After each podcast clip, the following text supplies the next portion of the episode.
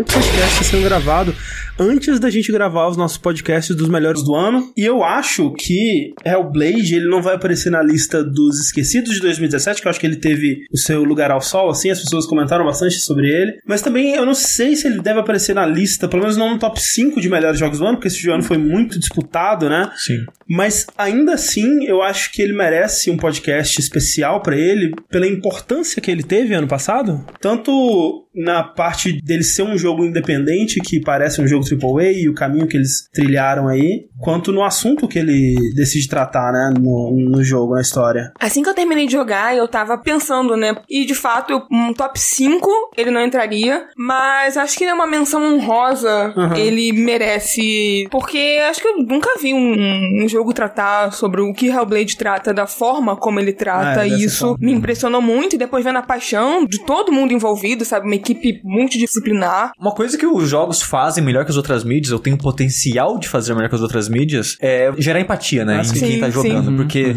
você não tá só assistindo ou lendo sobre a história de alguém, você tá vivendo a história dessa pessoa. né? Mas, infelizmente, poucos jogos, pelo menos grandes, aproveitam disso pra contar uma história ou fazer você viver uma história pra chamar atenção pra um assunto, né? A gente sempre que fala disso, eu falo do Depression Quest, que é um ótimo Sim. exemplo de apresentar pras pessoas que nunca tiveram depressão o que é ter uma depressão. Eu Ou- ou acho que talvez tenham, mas nem saibam. Nem saibam. É. Exato. O jogo ele é ótimo em fazer você se sentir na posição de alguém que tem aquilo. E apesar de eu não ter o que o Hellblade passa, eu sinto que eu aprendi muito sobre essa situação, sobre essa condição através do jogo. Ele também não vai estar na minha lista, provavelmente nem no meu top 10, assim como o Wolfenstein 2 não vai estar no meu top 10. Mas eu acho que esses dois jogos são dois dos jogos mais importantes do ano de 2017, por causa do tipo de história que eles tentam contar e a experiência que ele passa pro jogador. No meu caso, vai estar com certeza no top 5, porque é um dos poucos jogos que eu terminei esse ano. justo. É, mas além disso, eu colocaria ele também por causa dessa questão de, por exemplo, eu como professor de design digital, eu tenho muitos alunos que desenvolvem jogos. E uma coisa que a gente fica toda hora falando, gente, conceito, trabalha com conceito. As suas soluções gráficas e de mecânicas, elas têm que ser a resposta para algum problema maior. E daí quando você vê todo o carinho que eles tiveram em, tipo, não, a gente quer tratar desse assunto de uma maneira muito séria, muito aprofundada, e a mecânica do jogo vai estar ligada com o conceito, puxa, o meu olhar, assim, eh, Sim, brilha, né? Então eu acho muito legal. Eu sou o André Campos. Eu sou Eduardo Sushi. Eu sou Clarice Garcia. Eu sou Ivan Mizanzuki. E esse é o 95 Dash Podcast no Jogabilidade.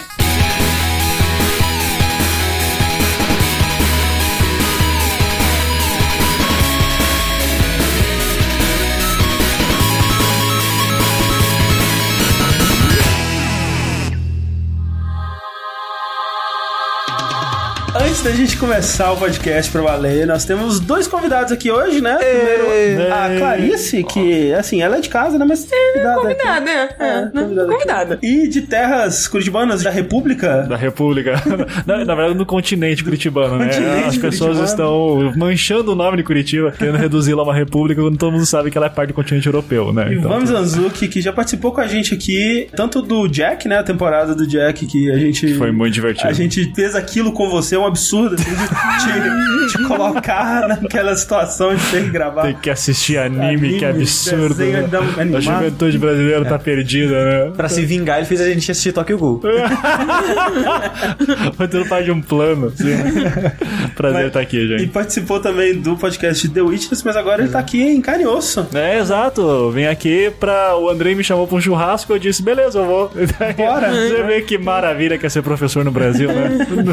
A ideia de gravar sobre Hellblade veio, na verdade, do Mizanzuki, né? Você tava interessado já nesse jogo? Quando saiu o Hellblade, eu lembro que teve algum desses eventos que vocês de games gostam aí, que apareceu o Hellblade, todo mundo ficou louco, tipo, caralho, velho, olha que gráficos, né? E parecia muito impressionante. Daí eu lembro quando saiu o Hellblade, daí me deu aquela fagulha daquele hype que tinha montado antes, e daí todo mundo falando super bem, cara, tá foda. E é um game indie com qualidade de AAA, só que daí é que tá, eu comecei a jogar ele, eu terminei ele tem três fases, bem dizer assim, né? Três mundos assim distintos. Eu terminei o primeiro mundo e daí acho que a vida me atrapalhou e eu, daí eu só fui terminar agora nessa última semana, assim, mas e foi bacana porque eu tive esse respiro, eu não enchi o saco do jogo tão Ah, rápido. né? legal. Mas, Mizanzuki, pra quem não te conhece, o que mais você faz na internet nessa, nessa? Sucesso e tretas. Não, é, eu produzo lá o Anticast, né? Podcast sobre cultura, política, artes, enfim, história, qualquer coisa que der vontade. Memes. É, memes, memes e gifs de Já gatinho. teve que são de jogos super- que eu participei um de Bloodborne. Participou, verdade. sim, sim. Eu acho que fui o único de jogos, mas foi bacana. Daí eu tenho também o Projeto Humanos, que já é meu podcast de storytelling. Daí eu vou dividir em temporadas. Eu tô produzindo a próxima temporada pra 2018. Também daí cuido lá da. O Anticast hoje é uma rede de podcasts, né? Ah, então sim. daí tem vários lá dentro, mas eu toco esses dois aí. Mas todos são muito bons, confiram lá, por favor. Isso aí, links na descrição do post.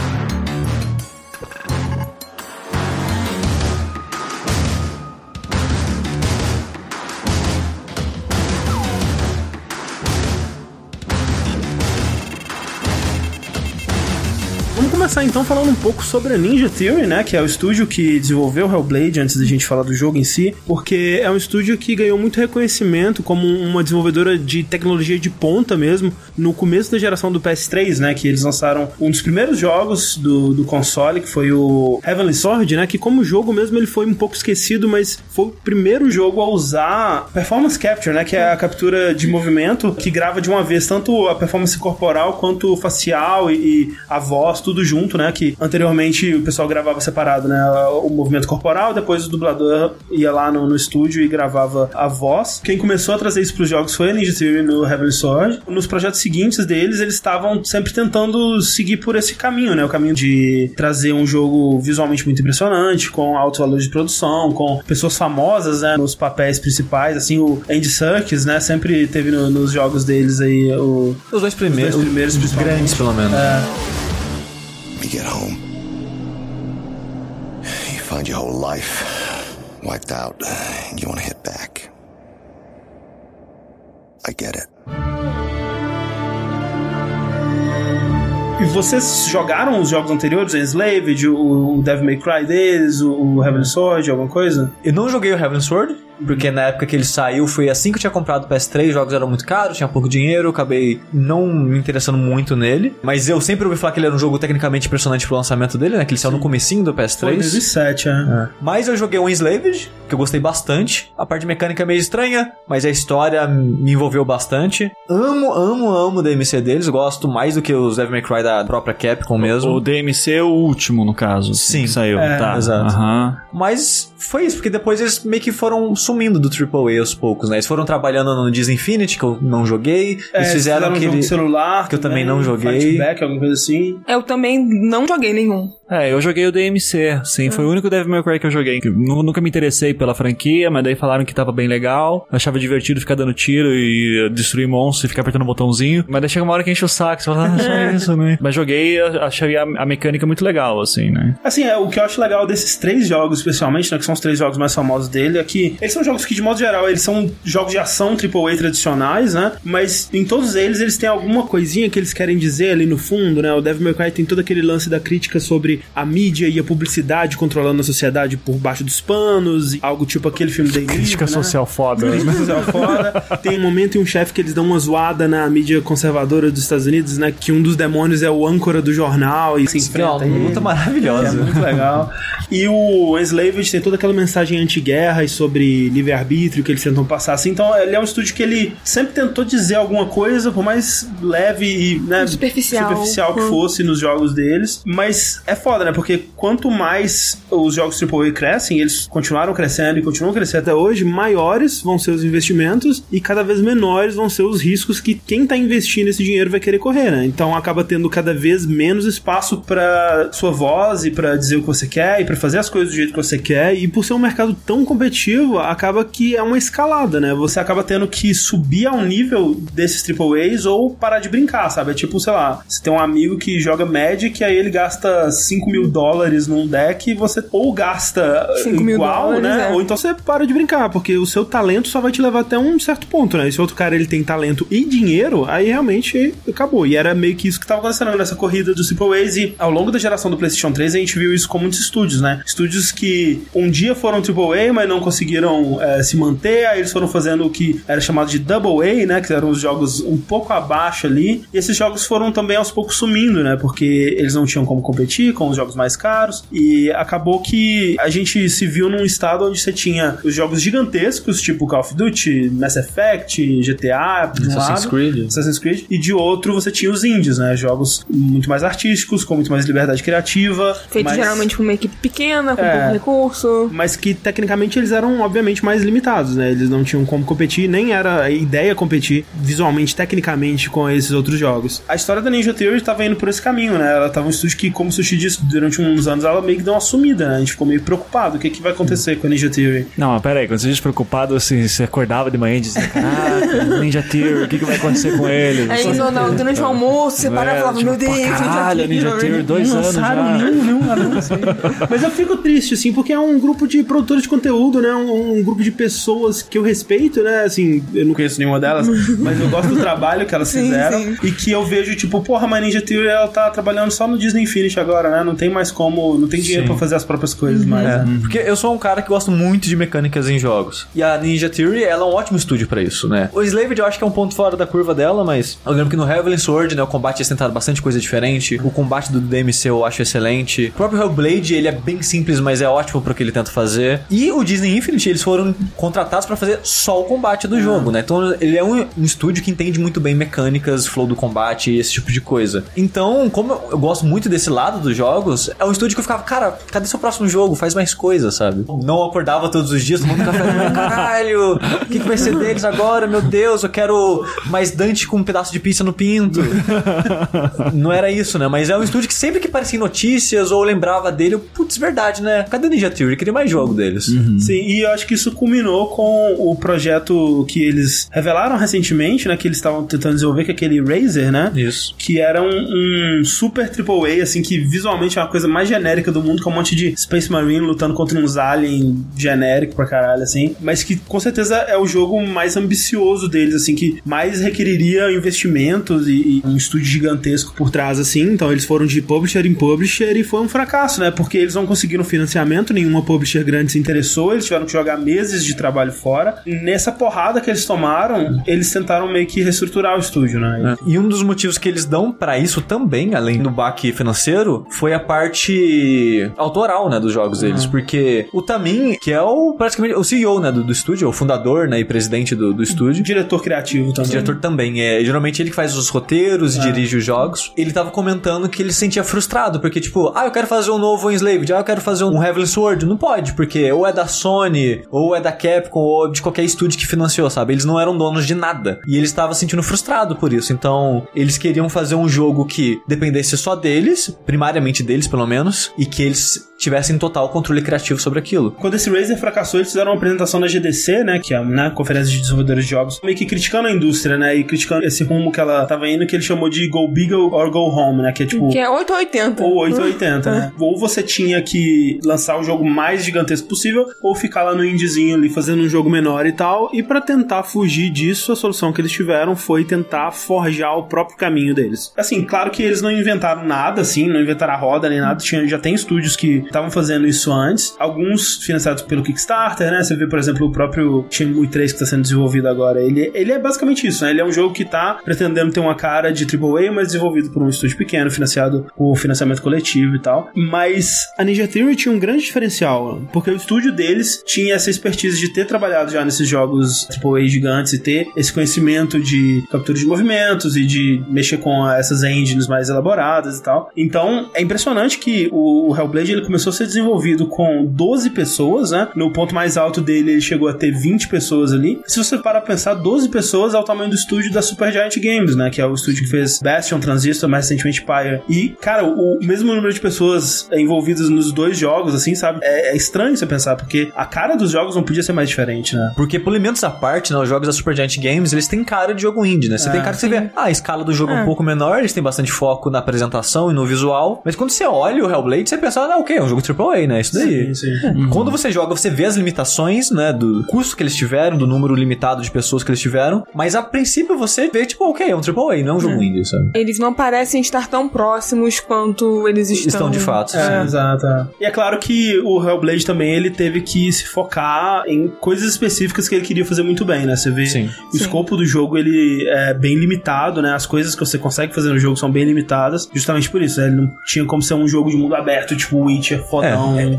Eles tiveram que fazer um jogo focado, né? Sim. Que história que a gente quer contar, que tipo de experiência a gente quer passar, vamos Qual é focar o nosso nisso. orçamento, o que é melhor priorizar, o que a gente pode fazer com isso. É, e até, tipo, o quanto de público que a gente acha que a gente vai atingir Sim. com isso, esse, É. esse número de pessoas é o suficiente para que esse projeto se torne lucrativo, né? É. E, e é até interessante ver o, o diário de desenvolvimento deles, né? Que eles foram lançando ao longo desses três anos. É, desde o meio de 2014 até o meio de 2017. É que o jogo ele era mais ambicioso no começo, né? Ah. Eles queriam fazer um mundo aberto, áreas pra você explorar e Sim. andar à vontade. E o jogo acabou tendo, sendo mais linear, né? E provavelmente foi isso, né? Tipo, eles viram, opa, isso que vai dar muito mais trabalho que a gente esperava, ver os números de jogadores, de pessoas, quanto que a gente pode investir nisso e acabaram reduzindo o jogo. né? Sim, exatamente. O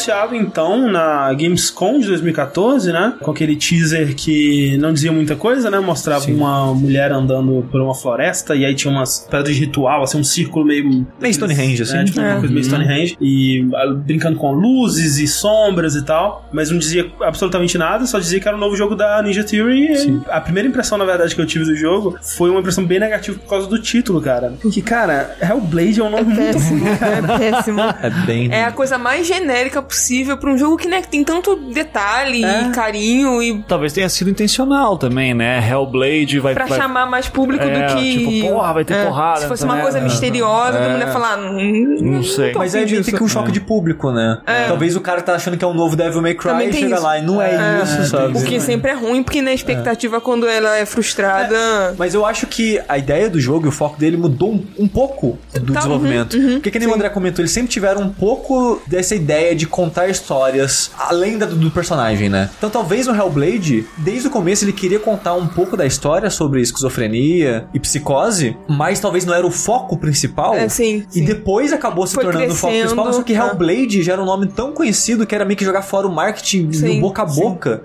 Porque, de novo, citando o diário, eles comentam que a publicidade, eles não investiram nada em publicidade. A princípio, né? Eles só tiveram dinheiro pra publicidade depois que o jogo lançou. Então eu não duvido que eles colocaram o Senua Sacrifice, que seria o, o título mais propício pro jogo, Sim. mas mantiveram o Hellblade era um nome que as pessoas conheciam. É, até porque o Senua Sacrifice veio depois, né? Sim. Tipo, Quando- inicialmente era só Hellblade. Exato. E eu acho que eles colocaram o nome Hellblade pra fazer uma brincadeira com o segundo jogo deles, que é o Heavenly Sword, né? Que é o contrário. Sim. In Heaven, Eu acho que é por isso, porque, tipo, até quando você vê o jogo final completo, Caralho. não faz sentido ele se chamar Hellblade, sabe? Porque não tem uma lâmina do inferno, assim. Tem- Não, você, assim, é, você acha a é, espada certa fodona no meio da é, e você que tá vai indo pro matar. inferno. É. Mas a espada não é do inferno, né? Não, é, mas é meio que a espada que mata Demônio. o Satã. aspas. Primeiro que não é inferno, daí Exato, tem é, é, né, cara, é é um nome Mas o nome é Hela, muito, não é é. Hela, então... Tinha que ser é. Hella Blade. Não, mas o local que ela vai Hell. é Hell. É Hell, né? é. Com É, L mas só. não com dois L's. Com- Não com dois L's. Tinha que ser Hell com L Blade. Isso, exatamente. Porque isso é muito importante. Pelo amor de Deus, né? Então, como sugestão, dá pra saber o quanto do jogo final tava nessa ideia inicial, né? Mas a sementinha de fazer essa história sobre uma guerreira tentando chegar no que seria o inferno, né? O mundo dos mortos nórdico, viking, né? Pra recuperar o amado. Exato. né? Mas assim, o Hellblade começou a chamar mais atenção e, e se separar desse título genérico quando eles começaram a falar mais sobre o jogo e a gente percebeu que ele tinha a ambição não só de ser um jogo de ação em terceira pessoa com elementos de mitologia nórdica, mas também de falar sobre saúde mental de uma maneira madura e responsável Valeu! E fazer tudo muito pautado na realidade, né? Então, assim, desde a criação da protagonista, né, da cena, porque o diretor do jogo, né, o Tamin Antoniades, ele viu uma notícia sobre uma deusa celta que não tinha sido descoberta pela civilização moderna, digamos, foi descoberta em 2002 e no primeiro artigo que foi publicado sobre isso, quando eles leram as escrituras dela, eles é, leram errado a, o que estava escrito e eles falaram que era Senua. E na verdade era Senuna, né? Só que o primeiro nome, ele, pô, esse nome é legal, né? E tal, e ficou com ele isso. E aí, se baseando em outros personagens de mitologias celtas e de contos e histórias, ele criou essa personagem, que é justamente uma guerreira celta, e se baseou, ou tentou se basear em eventos históricos o máximo possível, né? Ele pegou de inspiração a tribo dos Pictos, né? Que durante um tempo foram bárbaros bem temidos pelo Império Romano e tal. Ao que tudo indica, os romanos construíram uma, uma parede em volta deles para bloquear eles, impedir eles de, de ficarem fazendo merda. De repente, essa tribo desapareceu, né? Do, do nada, e toda a região que era habitada por eles passou a ser habitada por vikings, né? Então, presume-se, né? E não tem realmente nenhum, nenhum registro histórico disso nem nada, que os vikings foram lá e Invadiram. saquearam, invadiram, mataram todo mundo e aparentemente tomaram as terras deles. Então foi interessante descobrir que Hellblade começa com essa base histórica, né? Ele começa de um lugar real e ele vai ficando mais fantástico e místico à medida que você vai Uhum. se embrenhando ali, né? Na perspectiva do jogo, a gente. é, Essa divisão, inclusive, entre místico e real, ela não existe. Exato. né? É, Isso é uma coisa que até no documentário fala. Quando eu ouço, é, é que eu não vi na época, né, o cara falando assim, ó, vai ser uma questão com psicose e mitologia nórdica. Se eu tivesse ouvido, eu já estaria atento ao que ele ia fazer em algum momento pelo seguinte, né? Durante muito tempo da minha vida, eu pesquisei muito sobre Jung, né? O psicólogo suíço. é, toda a psicologia dele era justamente definida pela ideia de que mitos são representações de manifestações psíquicas, né? É, então, uma psicose seria, na verdade, alguma estrutura arquetípica que está sendo ativa de- e que vai ter alguma representação dentro de uma mitologia, seja ela qual for, dentro dessa leitura junguiana. Então, eu já diria assim, ah, ok, ele vai brincar um pouco essa fronteira da realidade e ficção. E nessa dinâmica, o que eu acho mais interessante é que ela não é nórdica. A, a viagem mental ali, ela é muito bem explorada nessa ideia mítica, no sentido de que ela é celta e ela vai invadir a mitologia de outro, sim. né? Essa dinâmica, assim, eu achei brilhante, assim. E eu desconheço outro jogo que faz isso. Eu não conheço tantos jogos assim, mas eu achei, ai, God of War novo, É, eu né? acho que assim, o God tá. of War novo é o mais próximo É, disso. mas- é, mas assim, num, num sentido de tipo, não, é, é, eu não sou um deus, eu sou uma pessoa e eu preciso lidar com os deuses da outra tribo agora. Isso eu achei muito- Inclusive, quando você encontra aquelas pedras com a mitologia nórdica, né, que o Druf vai te contando, na história tem muitos paralelos com a Senua Uhum. e a, a história dela e os distúrbios psíquicos que ela sofre, né? É, é que a ideia seria isso. Os É. mitos eles vão ser resultados de processos psíquicos Sim, uhum. de outras pessoas. Então, em algum momento, a psicose entraria ali também, né? O Jung ele tratava com esquizofrênicos, que é um tipo de psicose. Então, justamente, ele vai tentar encontrar nas visões e delírios dos seus pacientes os referenciais mitológicos, né? Daí ele vai tentar fazer isso trabalhar. Como você disse, é um viés muito interessante de abordar o tema central do jogo, que é essa- esse distúrbio psicológico, para falar disso com um público que inicialmente não estaria interessado em saber sobre isso, ou só queria um joguinho aqui de ação e tal, pra dar porradinha. e tal. E você discutir sobre isso meio que um, fazer um cavalo de Troia desse assunto dentro de um jogo que tem uma, uma premissa mais palatável, né, pro, pro jogador. É. Uma coisa que, assim, é, me incomoda um pouquinho no jogo é a noção de. Mas é que daí eu já tô sendo muito chato, assim, tá? me incomoda um pouco quando ele vai dizer assim, por exemplo, ó, como é que os celtas viam os seus psicóticos, né? Por que que isso me incomoda? Porque eu não sei nem se tem registro disso, Ah, é, né? provavelmente não. Então eu acho que é, daí assim, vamos fazer o citar Foucault, né? Citei Foucault. É, é que o Foucault, ele é filósofo francês, né? Enfim, já falecido, mas ele tem o seu famoso a tese de doutorado lá, que é a história da loucura. E ele vai falar que a loucura, na verdade, é justamente uma construção social, né? No sentido Sim. de que a figura daquele que não consegue perceber a realidade como a maioria da, da sociedade, ela sempre existiu. O que muda é a forma como nós tratamos ele, sim. né? Então, a partir do século XVII, XVIII, que a gente começa a ter essa noção do hospício, do hospital, onde o louco vai ser preso. E o que que é o louco? O louco é aquele que não se encaixa, que não produz, né? E Então, as noções de normalidade estão sempre mudando conforme, Isso. né? Não, e, e e não é só de normalidade, mas qual que é o papel Sim. daquele não normal. Uhum. O não normal, às vezes, podia ser um vagante pela cidade que fala umas bobagens. Sim, o não é. normal podia, Podia ser o um mago, mago, podia é. ser o mago, podia ser o xamã. E nesse caso, daí na nossa sociedade moderna, ele acaba sendo um cara que ele não produz, ele só atrapalha, ele atrapalha a produção dos outros, então por isso ele tem que ser confinado num espaço psiquiátrico, né? Então quando começa aquelas partes assim dele falando, ah, porque os celtas, quando tinha alguém que tinha algum distúrbio, eles faziam isso, jogavam a pessoa na floresta pra, pra vagar e pensar. "Hum, Eu não sei se a gente tem esses registros É, pra dizer. ele usa um- Mas ao mesmo tempo ele tem uma pesquisa histórica fodida. Ele né? usa Então- um termo até. É, que é o Gaut, né? Que, ele- Aham. que é a pessoa dessa sociedade que tinha algum tipo de problema de não se encaixar, né? Sim. E ela era mandada nesse exílio aí. E, e realmente, talvez seja a extrapolação de dizer que a pessoa que não se encaixava poderia também ser a pessoa que tinha algum. Eu acho que eles fizeram o mais próximo possível de, É. de ser, né? Mas realmente, é. Então, talvez saber. extrapolação, não dá pra saber. É. É, é muito encaixadinho, assim, mas é que ele, no documentário passa a noção que tá tudo, olha só, isso daí pra Bem caramba, tá tudo certo. eu digo, cara, eu acho que você tomou liberdades poéticas, isso não seria ruim pra você. Você podia ter dito, ó, esse conceito não funciona assim, mas eu tô me baseando nele. Acho que seria bacana também. What's your name? Senor, I haven't seen you before. I'm not. I don't leave home much. Oh, Zeno's daughter. I have to go. Wait. Who taught you to fight like that? No one. No one. Well, I I watched you, and You learnt all of that from watching me? you should become a warrior, you know. me. I'm Dillian. I'm here for the warrior trials. Just come and watch. And bring your swords. A história de Hellblade ela brinca muito com o que é realidade, ela brinca muito com flashbacks e não linearidade, né? Ela é contada fora de ordem. Então eu tava pensando aqui que pra quem tá ouvindo conseguir acompanhar melhor e conseguir até talvez entender melhor a história e pra gente também, né, conseguir discutir melhor essa história, eu acho que a gente devia contar ela de forma linear. Primeiro contar o passado da cena, daí seguir através do jogo até o final. Esse é um aviso de spoiler então, porque tudo que a gente vai contar aqui é contado ao longo do jogo, né? Muitas dessas coisas na verdade são plot twists da história. Quando o jogo começa mesmo, você não sabe de nada disso, né? Então fique por sua conta e risco. Mas então nessa história, é, a gente vai acompanhar essa rapariga, Essa moçoila. essa moçoila, chamada Senna, que, como a gente disse, é uma guerreira celta que cresceu numa vila, né, com seu pai e sua mãe. A mãe dela sofria algum tipo de distúrbio psicológico. A gente imagina que seja algo parecido com o que a Senna eh, sofre, até porque pode ser hereditário. Hum, exato. né? E o pai dela, que era o- um xamã, uma figura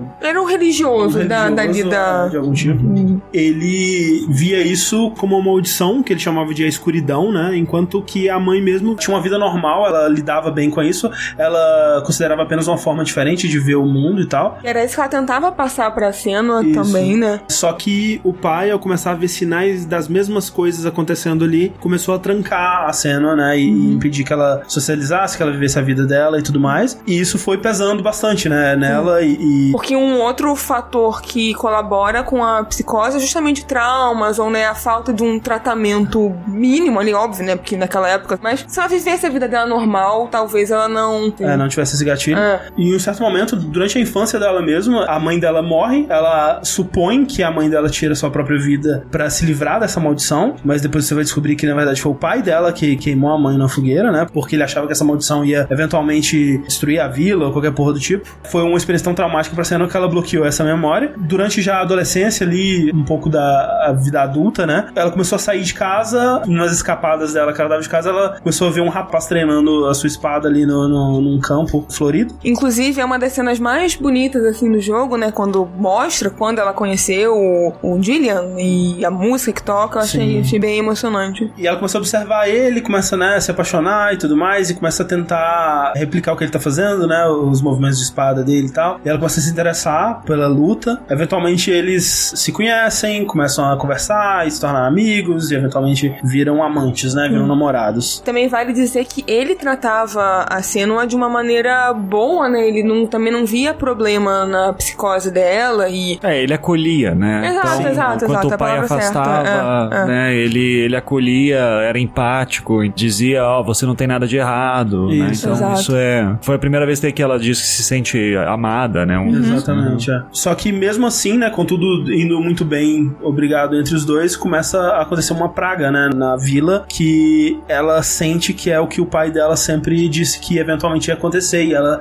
se sente culpada por aquilo, né? Ela acha que o que tá acontecendo ali é a escuridão dela que tá se manifestando no mundo agora. Pra tentar salvar a vila, ela se exila, né? Ela vai fazer uma jornada espiritual na floresta, né? Pra tentar se curar dessa escuridão. Nessa jornada, nesse exílio, é que ela conhece o Druth, né? Que é um, um guerreiro ferido que ela encontra na floresta. E ele tinha fugido dos nórdicos, né? Ele tinha sido escravo dos nórdicos. Os dois começam a, a ficar próximos também. E ele começa a contar pra ela histórias sobre os vikings e a mitologia nórdica e os deuses e os mundos. E aquelas histórias fascinam ela, né? E ela quer sempre saber mais e mais e mais, até que eventualmente o Druth morre. E ela decide voltar pra vila dela. Só que quando ela volta, Deu ruim. A vila foi né, invadida pelos vikings, foi tudo dizimado, todo mundo morreu, inclusive o Gillian. Então ela se culpa por conta disso, por ter ficado afastada. inclusive ele não só morreu, como ele foi É, sacrificado. sacrificado, né? Fizeram é. aquela parada da águia de sangue Exato. pra ele, assim. É, a águia de sangue, né? Que Aquela posição que parecia, a primeira vez que eu vi, parecia que era um- uma crucificação, assim, mas é. Que abre, né, a costela da Exato, pessoa é. e tal. É, faz como se puxa pra fora, como se fosse uma asa, assim, é uma parada bem. E aí retira o pulmão, as coisas É, assim. que é, É, tipo, é, o pessoal gosta de brincar de viking, não sei o que, cara. é- era um povo sinistro, assim, É, também, né? né? É, que, nem- É. que nem os romanos e tal, assim, mas era. Era barra pesada. Era barra pesada. É. Não, e os celtas também não eram nada bonzinhos, assim. Ah, então, sim. co- como a gente sempre fala, em história não tem bonzinho, assim, Sim, né? Mas é, é. você consegue imaginar que é, essas coisas aconteceram mesmo, assim, É. era uma marca dos caras. Então quando ela chega e vê, isso ela já sabe quem foi. E aí é mais um trauma pra ela e gatilho, assim, pro estado dela deteriorar de vez. E a gente encontra o jogo pouco tempo depois, né? Sim. É. Que ela aparentemente cortou a cabeça dele fora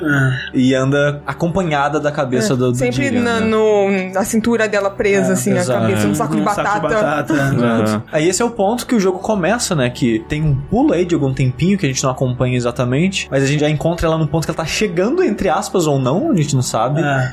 em Helheim, que é o reino dos mortos da mitologia nórdica. Se ela chegou lá, como ela chegou lá, a gente não sabe. De qualquer forma, ela seguiu direções, né, que o Drew deu pra ela, falou, ó, você vai pra cá, né, tipo, é, é interessante que é tipo um lugar físico no mundo mesmo, né, tipo, Aham. e ela tá indo pra tentar conversar com a Hela, que é a deusa dos mortos, né, do mundo dos mortos, pra ela devolver a alma do amado dela, né, Dá aquela barganhada. daquela negociação. O que é um plot foda. Que você pensar de novo a, a- da mitologia da época, a mentalidade da época, é perfeitamente plausível você imaginar que, ok, eu posso pegar a alma dele de novo, é só eu ir lá na terra dos deuses desse Ah, povo. eu, eu assim, sei tá? pra onde vão as almas, né, eu vou Isso. lá É. e pego de Aham. volta, tranquilo. E a gente sabe que ela sabe através do Truth, do Druth, né? é. Aham. But in darkness they came. Through stormy black seas they raided these shores.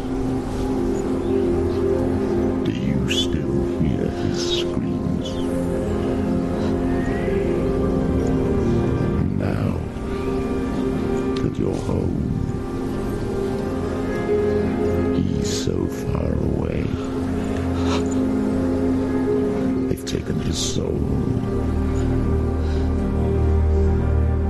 To these gods you cannot pray.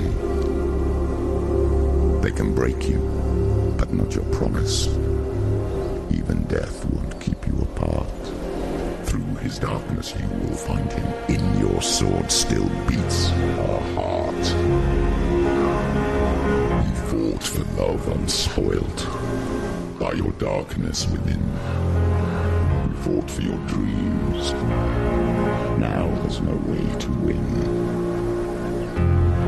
In the head of his corpse lies the seat of his soul. So you must carry his vessel to bring him back home.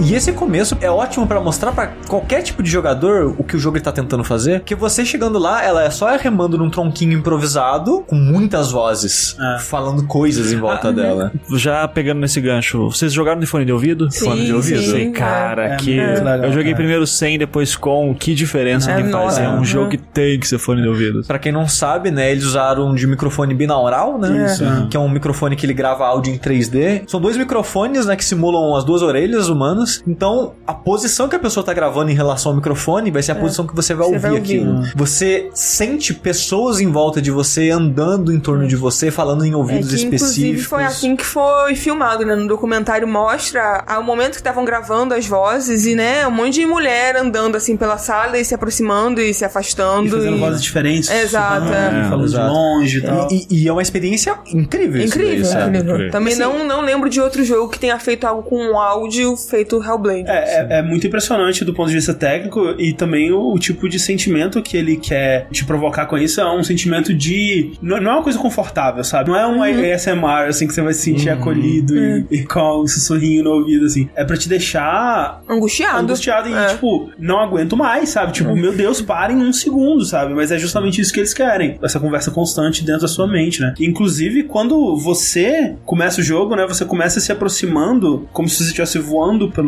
mar ou pelo rio na direção do barco, e é como se você fosse uma nova voz que tá Que se juntando, chegou. né? O jogador, ele é mais uma voz na cabeça da cena que vai influenciar ela, né? E eu achei esse conceito bem legal também, né? De Sim. você que tá controlando ela, tá vendo ela desse ponto de vista, né? De, de alguém que tá em volta da cabeça dela também, assim como as outras vozes. E Sim. você é só mais uma que tá até tá sendo é, recebida, né? Recepcionada pelas outras vozes. Ó, mais uma pra se juntar a nós e tal. É realmente saber aproveitar ao máximo a história que eles querem contar e É. como eles podem fazer isso. Vale a pena falar também da parte do, justamente que tá no documentário, de como que eles chegaram nessa solução, né? Que conversando com pessoas que sofrem de psicose, alucinações de vozes, como é que é? Me conta aí. Sim, então, daí sim. conversando com Sim, muitos psiquiatras também, como é que é? Me fala aí. E daí fazendo experimentos, passando pras pessoas, é mais ou menos assim que você sente e tal. Daí aqui pro ouvinte que não tem muita noção assim de diferença, é bom deixar claro que tem uma certa diferença também entre psicose e esquizofrenia, né? Esquizo- Sim. Esquizofrenia, a, a psicose, É um- a esquizofrenia é um tipo de psicose, É, exato, né? é, E a psicose ela pode se manifestar através de, por exemplo, alucinações de vozes, alucinações visuais, e tal, mas ela não te dá um descolamento da realidade tão grande quanto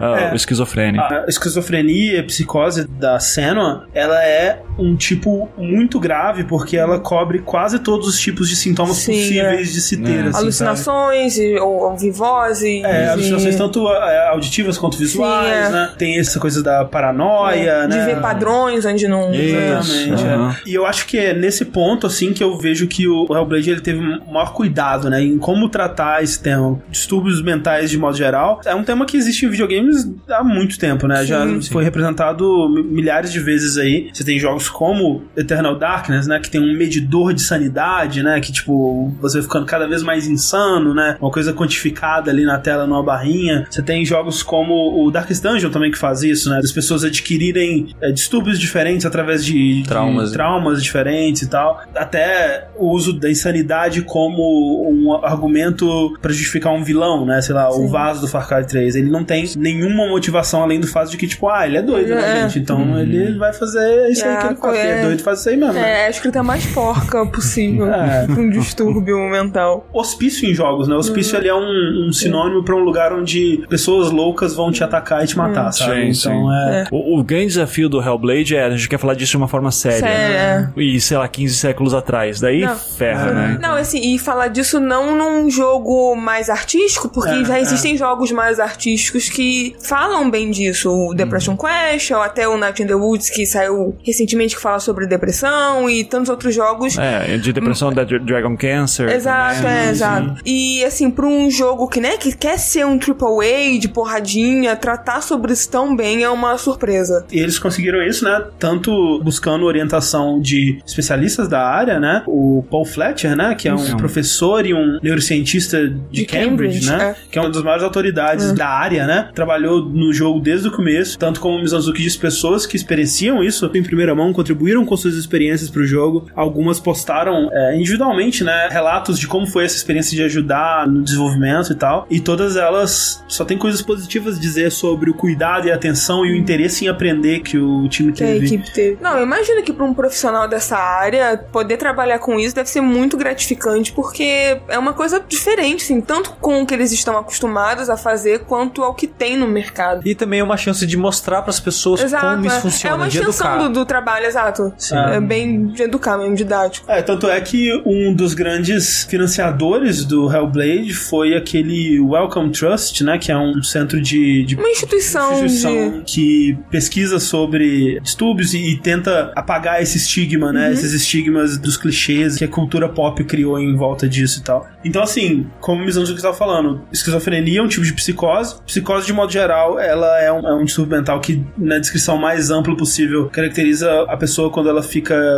desconectada da realidade, né? Ela não da- consegue da- experienciar a realidade. que a maioria da população entende como realidade. Exato, né? Essa, é. essa que é o, É o grande esse é o chave, é. problema É. né, da Sim, discussão nisso. Assim, é, se tiver psicólogo e psiquiatra ouvindo, é- esse é o debate clássico assim, Aham. nesse sentido. E daí eu convido aí pra comentarem e me corrigir qualquer coisa. Mas é porque a própria noção do que é o real, o que é o normal e o que, que Sim, é sim. começa a ficar complicado quando você vai vendo esses casos cada vez mais. Então, assim, até tenta se evitar um pouco disso. Claro, em certos casos é do tipo, a pessoa precisa ter um pé no chão, precisa tomar remédio e, e são vários tratamentos. Um exemplo, acho que é legal da cultura pop que é real, foi o caso lá do Uma Mente Brilhante, né? Sim, assim, que sim. aquilo lá era claramente alucinações, enfim. O cara, ele entende aquilo como uma alucinação e ele decide ignorar. Ele lida com aquilo, ele nunca supera, né? Ele É. lida, né? Então, isso aí são aquelas questões que não vai ter cura, porque não, não, não existe uma cura pra algo que é natural, é mais ou menos isso. Sim. E isso afeta teu sentido de realidade também. por ser relacionado à percepção da realidade, é que é tão difícil de explicar para as outras pessoas ou de passar exatamente como é essa experiência, né? E eu acho que é isso que o Hellblade ele tenta fazer, ele faz muito bem. Porque, por exemplo, eu tenho um, um TED Talk de uma cientista que ela sofre disso ainda, né? Eh, Os relatos dela são coisas assustadoras, assim, de tipo, tem alucinações com aranhas, centenas de aranhas, assim. Ela disse que se tiver uma aranha de verdade e uma aranha da alucinação, uma do lado da outra, ela não sabe distinguir qual que é qual, de tão parte da realidade dela que aquilo é, né? Como se fosse um, sei lá, um vulto, ou sei lá, uma parada real que tá ali, né? E o Hellblade ele tenta fazer isso e ele tenta fazer os diversos tipos de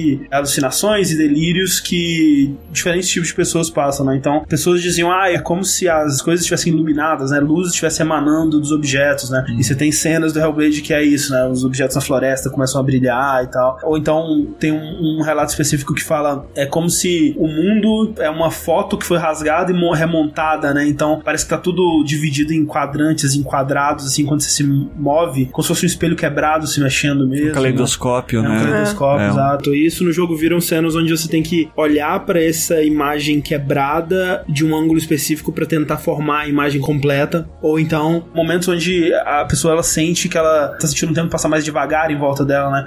E isso acaba se tornando um poder da cena, né? De desacelerar o tempo pra lutar e tal. Você vê que eles tentaram representar tudo que eles ouviram sobre essas alucinações e, e delírios e tal. Até, por exemplo, os puzzles do jogo, né? Ele tem basicamente um tipo de puzzle, né? Basicamente que ele repete ao longo do jogo inteiro. Nada dois. As ilusões são um Ah, puzzle sim. e as runas são outro.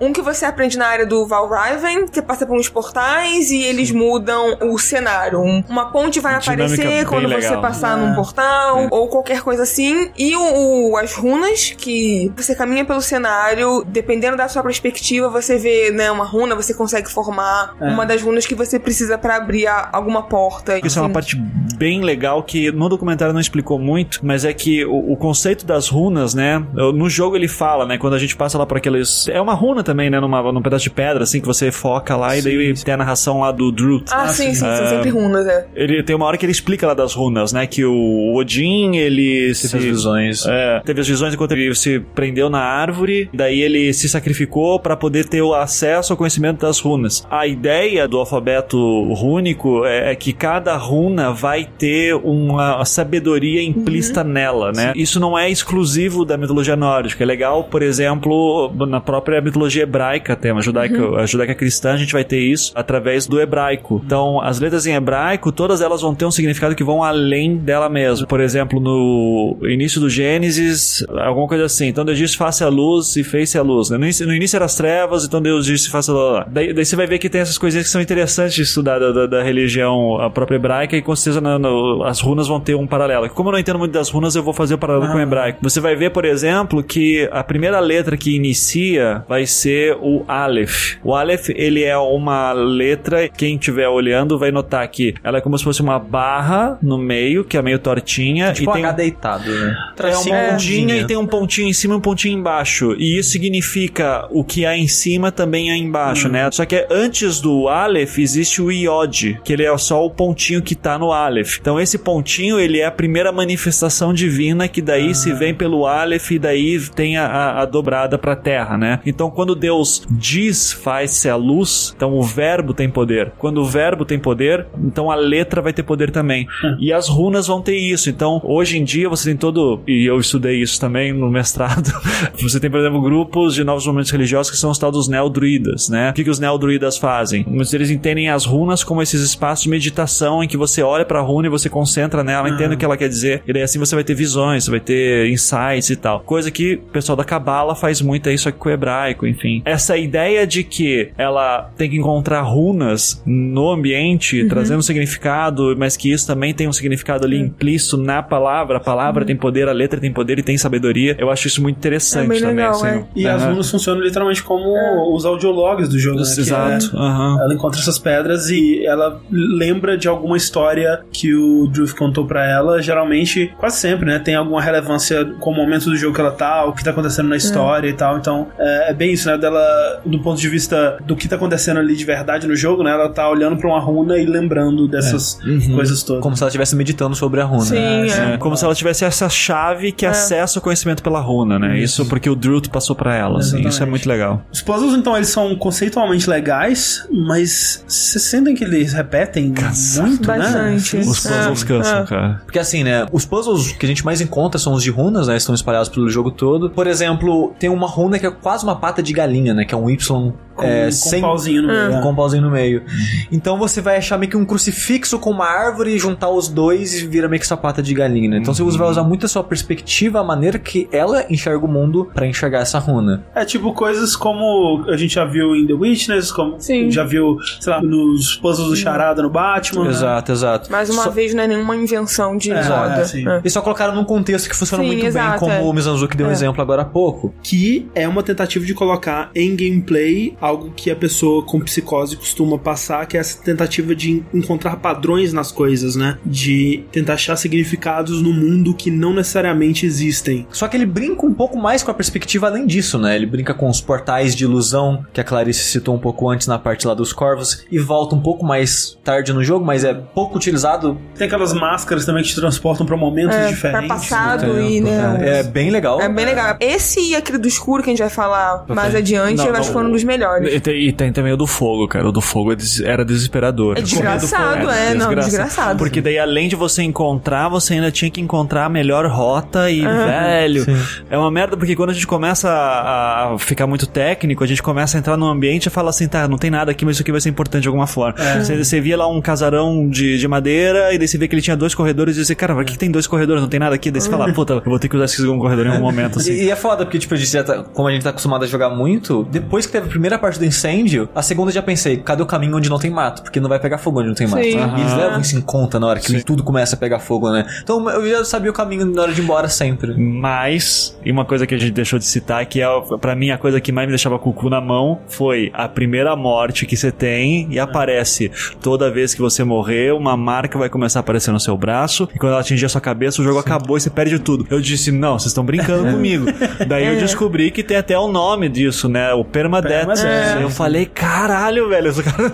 Mas peraí, É, então, só. quando vocês jogaram, vocês acreditaram no Permadeath? Não. Então, Eu acreditei. eu sinto inveja porque eu já sabia, porque Eu já sabia na que não época que real. saiu, foi mó confusão no Twitter e todo mundo falando, e depois teve um jornalista que divulgou que era mentira. Eu falei, ah, obrigada. Era mentira? Mentira. Eu acreditei, eu tô Até agora. agora. Eu também, eu Incrível. também acreditei. Ah, mas que é que eu não inveja. tomei o spoiler. Ah, que E inveja. assim, é mentira, você pode morrer Não, tudo mas, que você mas quiser. peraí, não mas eu nada. vi um vídeo, eu vi um vídeo no YouTube em que ela morria e daí acabava o jogo. É falso. Não, eu vou acreditar. Eu vou morrer, eu vou jogar de novo, eu vou morrer. Teve alguém, teve se você morrer, sei lá, 500 Não, vezes, eu, apaga, eu não teve sei. alguém, eu não vou saber quem, nem vou saber se isso é verídico mesmo, mas eu vi até que tinha gente morrendo assim de Não, propósito, fizeram sabe? testes, É, né? de, de, sei lá, de um número absurdo, de sei lá, 500 vezes e então nada não é. acontecia. No último episódio do, do Diário, eles falam que era mentira, então... É, é verdade, eles, eles falaram, né? Merda. Não, mas assim, imagina ter jogado sem saber. Vocês têm alguém aqui que passou por isso. Eu também, eu, eu joguei. Ei, Eu te digo como era, assim, era desesperador.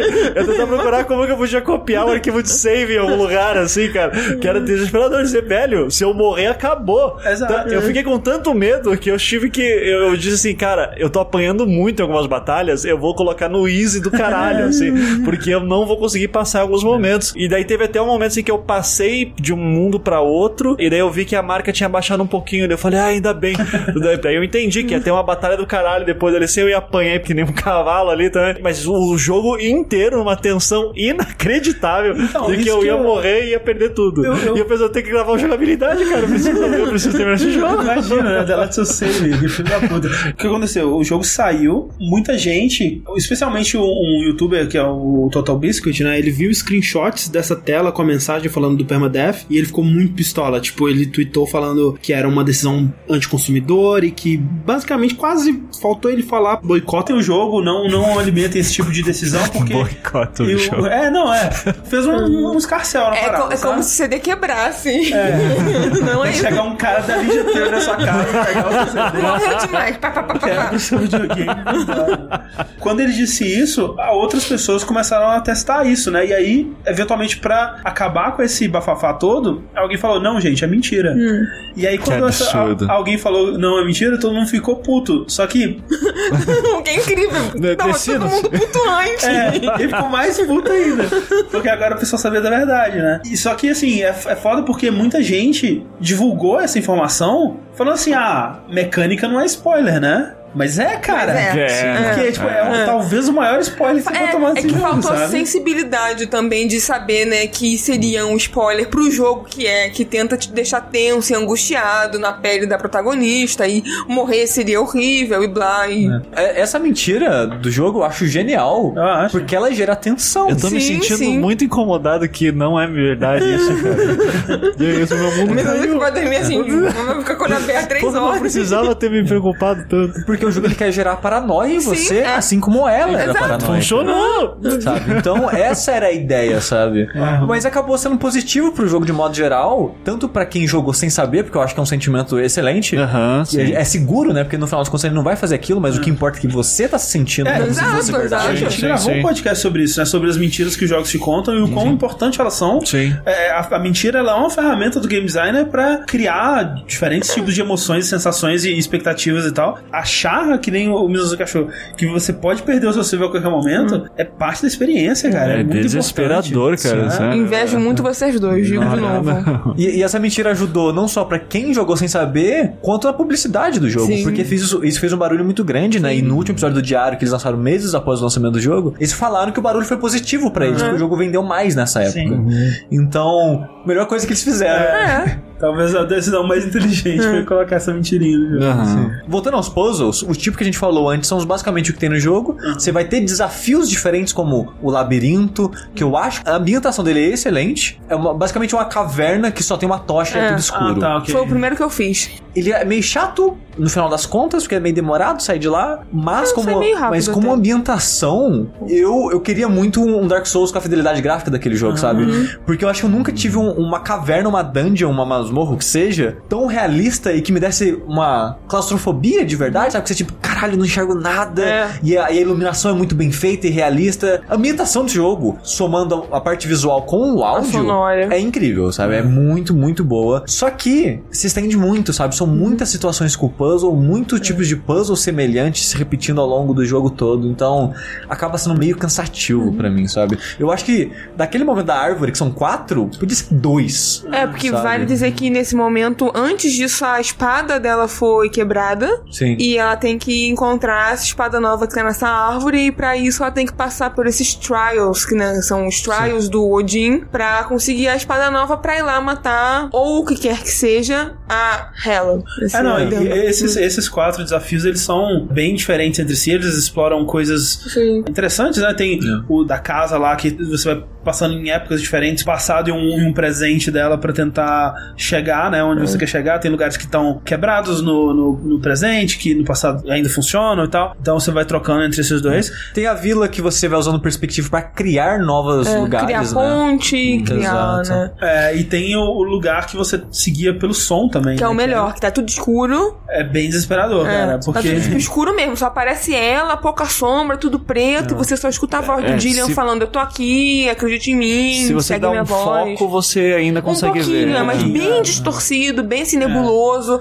E pra mim foi o melhor porque, como a gente mencionou, a parte auditiva desse jogo é muito impressionante. E se guiar pela voz ainda tem uma coisa te perseguindo e É, você não tipo, um sabe. monstro, é, você é escuta o muito desesperador dele. e é, é incrível. É. Pior área de todos, eu acabei de lembrar. Meu Deus do céu, como era ruim aquilo. A parte que você tem fugir do fogo. Na Sim, casa, é, né? é. Nossa! É muito ruim. É ruim, tipo, no sentido bom ou no sentido que você acha ruim? Não, ruim de muito chato jogar aquele Não, Nossa. é péssimo. Não, não, não, não, não, não. Não, Eu vou é péssimo. defender. Não. Eu, eu fiquei desesperado, assim. Como há muito tempo eu não ficava num jogo. Você escapou de uma vez só? Não. Não, eu também fiquei desesperada, mas por quê? Eu focava no negócio, aí quando eu tava focando, antes de É. acabar o fogo me pegava, eu falava, caraca, tem que ficar correndo Cara, e... era um sentimento de urgência Não, a todo péssimo. momento. E, e você não consegue ver o que tá vindo atrás, só vem um bando de, de polígono te É como, destruindo. é como se fosse pessoas indo atrás de você, É. né? É, o, uma o fogo que raivosa, consumiu, sei lá, as É um pessoas. fogo com que raiva de destrói a realidade. Era isso que é. a- É um fogo poligonal que destrói a realidade. Olha que Tipo, loucura. mas o foda pra mim, Mizazuki, é que todo jogo que é baseado em ambientação e imersão narrativa e essas coisas, toda vez que eu morro, eu saio um pouquinho daquela É. história. E lá, acho que se duvidar foi a parte que eu mais morri do jogo. Sim. E além de ser frustrante, porque, que nem a Clarice falou, tipo, eu tô tentando fazer um negócio que o negócio veio, ai meu Deus do céu, que droga. Era- o tempo era muito curtinho. Você, tinha, que, Exato, você é. tinha que ser é, perfeito pra sair daí. Então, tipo, sei lá, morri cinco vezes. Get good. Cara, eu saí totalmente do narrativo do jogo É. por um bom tempo ali, sabe? Então. Não, eu concordo contigo, mas ainda assim é, foram esses três momentos assim que me deixaram muito desesperado e a experiência do som essencial nisso. Foi a parte do- da escuridão, a parte do, do fogo, todos os Você pontos vai de ouvindo fogo. o fogo bem atrás, É, assim, de você. Isso, sabe, e essa consumindo. parte, assim, cara, eu, eu, assim, de madrugada jogando, desesperado, dizendo, cara, o coração ia a mil, assim. Eu não sentia isso há muito tempo em jogo. Eu concordo contigo que 90% dos jogos que eu já joguei na minha vida foi assim, tipo, ah, é imersão e tal, mas morri, putz, eu saí do, da experiência. é, Mas, uma aí coisa- não, cara. É, e uma coisa que eu acho que talvez contribui pra isso é justamente você estar acreditando na mentira, porque É. dentro daquilo tem uma justificativa da narrativa do jogo de você estar repetindo aquilo, porque você ainda não foi consumido pela escuridão, né? Então, Sim. cada vez que você morre, você sabe que você tem uma chance a menos, né? Que cada vez mais você tá perto de perder o seu save, né? Então, você acaba ainda continuando imerso ali, né? É, eu, eu- e tem isso, eu ainda achava que eu ia perder meu save. Sim. É. Então Aí a cada, eu tava um dizendo, cara, eu tô é. morrendo muito aqui, eu vou perder o meu save daqui a pouco, velho. Então eu devo ter morrido ali umas oito vezes, assim, e daí, eu, velho, também eu vou perder o É. save daqui a pouco, assim.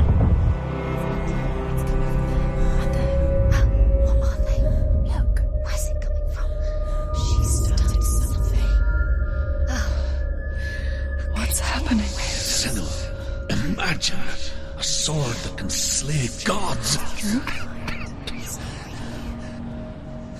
Its name is Gramr. It was forged by the god of all Northmen, Odin, and gifted to Sigmund, a great warrior. I need this sword. It's important. Can you help me? The sword appears whole, but it is an illusion. It shattered into shards long ago. It is said a great warrior can reforge Gramr by answering the trials of Odin, one for each shard.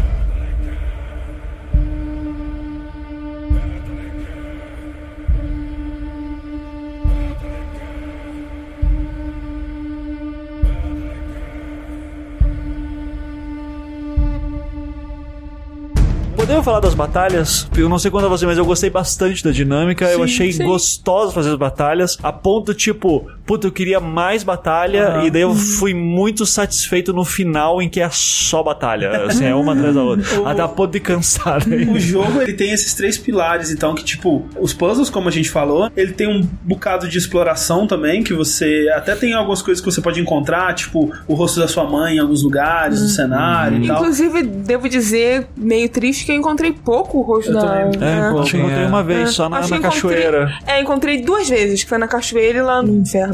É, tem um lugar Sim. numa praia também, meio escondido que tem também. Tem, naquela casa onde tá chovendo, antes de você quebrar a ponte e você sofreu um acidente. Sim. Lá Você tem também. um ah, também. né? É, mas assim, de modo geral, a exploração ela não é muito explorada no jogo, né? São cenários bem lineares, como o Sushi disse, você vai simplesmente progredindo. Você não tem muitas capacidades de exploração, você não sobe nas coisas a menos que tenha uma escada, você não pula, você não consegue escalar objetos nem nada do tipo. É bem Então, limitado. É bem limitado o que você pode explorar, então acaba que os dois pilares principais acabam sendo os puzzles E eu o acho que combate. principalmente o combate, né?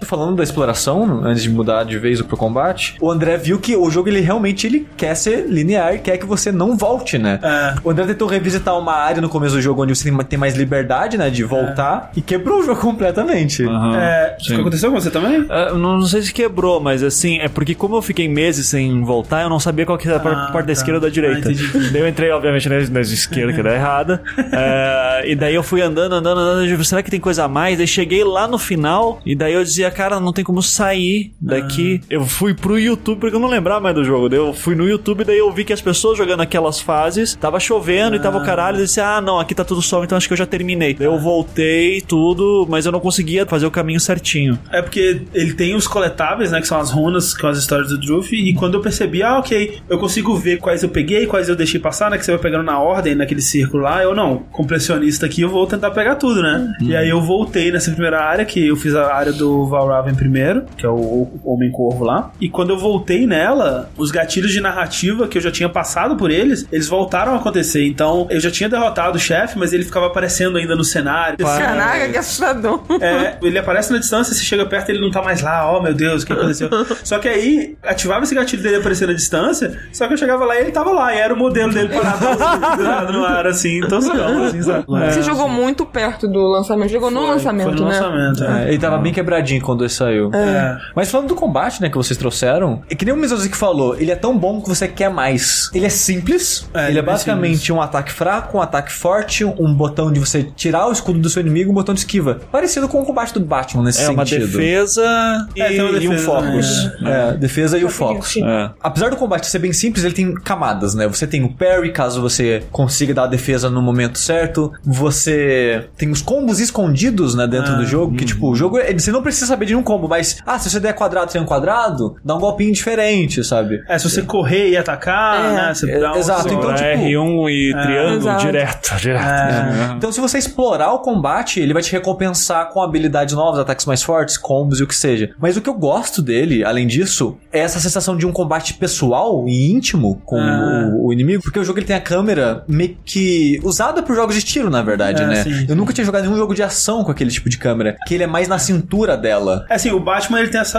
a câmera quando você tá explorando, mas quando você vai pra ação ele afasta É, bastante. né? exato, dela até afasta um pouquinho, mas ainda bem próximo É. dela. Então você tem aquela câmera do ombro da personagem. O pessoal, quando eles vão falar disso no documentário, eu achei curioso que eles mostram God Hand. E God Hand é um pouco assim. Ele Sim. é um pouco de perto também, mas É, também mas, é o corpo tão inte- perto. mas é o corpo inteiro do personagem travado naquele ângulo Isso, sempre. é. O que o, o Hellblade faz, né? Porque o Hellblade, algumas pessoas compararam, e talvez seja bom só pra dar o exemplo pras pessoas, com Dark Souls. né? Sempre Chegou, bom. chegou Bingo. agora. Sempre bom. Agora é a Exato. hora. Porque o combate vai chegar um momento que ele vai tacar 15 pessoas pra você, mas a princípio a ideia é foca em um cara, só sabe geograficamente onde o outro estiver pra evitar, mas foca num cara de cada vez, né? Com o tempo você vai ficando melhor e vai brigando com múltiplas pessoas. E tem essa parada mais metódica de o tel do inimigo e você evitar o ataque dele, você aproveitar brechas pra você dar os seus ataques. Todo esse ritmo dele é muito gostoso, ele é muito fluido, as animações são muito É, boas. os, os golpes são bem impactantes, né? São, E, tal, é. e ele é bem responsivo. O Dash ele tem os frames de invencibilidade. Exato. O, o Parry ele tem um certo desafio na hora de dar, mas ele é uma janela bem ampla, então você consegue dar com certa facilidade. Sim. Quando você domina o combate, é bem satisfatório você É. enfrentar os inimigos e dizimar eles. É, depois de um tempo, pelo menos pra mim, o, o desafio era menos, nossa, será que eu vou conseguir vencer ou eu vou morrer ou alguma coisa assim? E era mais, como que eu vou dar um stun lock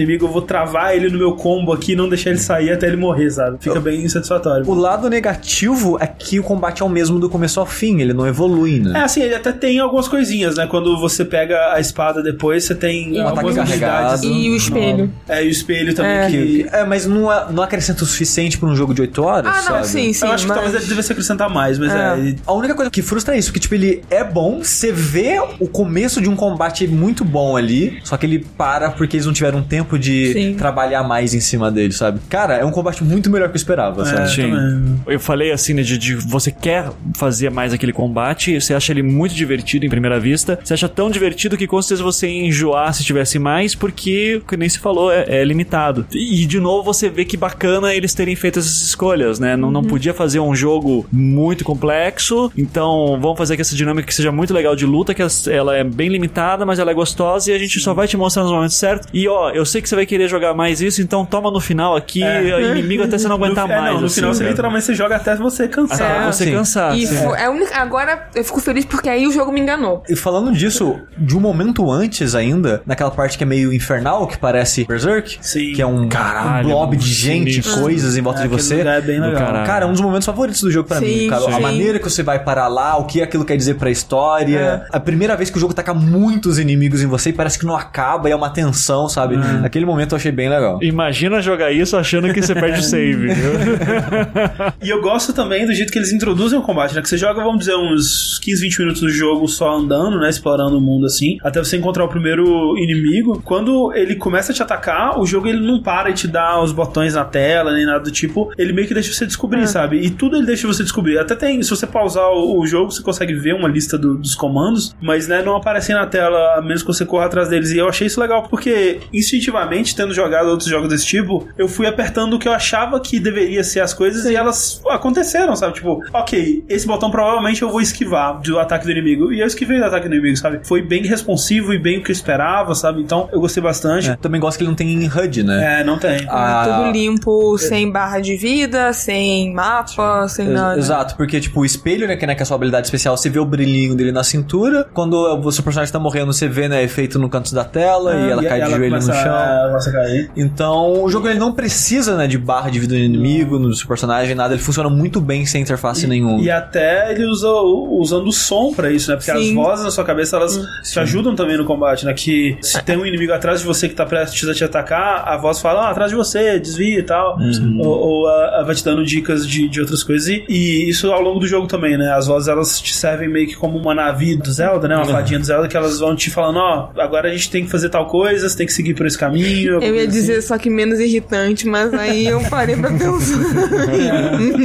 Não é o caso. Inclusive, essas vozes são. Cara, tem horas que dá vontade de matar elas, assim, né? Quando fica te jogando pra baixo, você é uma bosta, você não vai sair daqui não. Nossa, ela tá perdida, ela tá perdida. Ah, ela tá perdida. Não, as risadas, nossa senhora, as Cara, que risadinhas. atuação foda. assim. incrível. muito foda. E muito bem feito, assim. E eu gostava de ficar mexendo, assim, o controle pra ela estar se mexendo e as vozes estarem andando, assim, também. Cara, vocês são muito legal, assim, É também. foda. E assim, é, falando então de atuação, né? é, a gente falou um pouco da parte visual do jogo, mas tipo, os cenários são muito bonitos, os efeitos de clima e de fogo e efeitos de partículas e tudo mais é, são muito legais, mas sem dúvida a parte mais impressionante visualmente do jogo é a cena, né? Sim. Sim. É, que nem a gente falou, eles sabiam das limitações, eles sabiam o que eles seriam capazes de fazer e eles criaram um único personagem, né, em CG, em, em 3D modelado, em 3D do jogo, com rosto e expressões e, e capacidade de se expressar pelo rosto e fizeram ela da melhor maneira possível. né? A cena ela não deve muita coisa pra nenhum jogo AAA por aí, né? Assim, eu diria que talvez os jogos da Naughty Dog, especialmente agora que a gente tá vendo mais trailers do The Last of Us 2 e tudo mais, com certeza vai superar isso e tal. Mas, cara, é, é muito impressionante o que eles fizeram. Com o que eles tinham em Com ele, mãos, né? exato, é. É. Que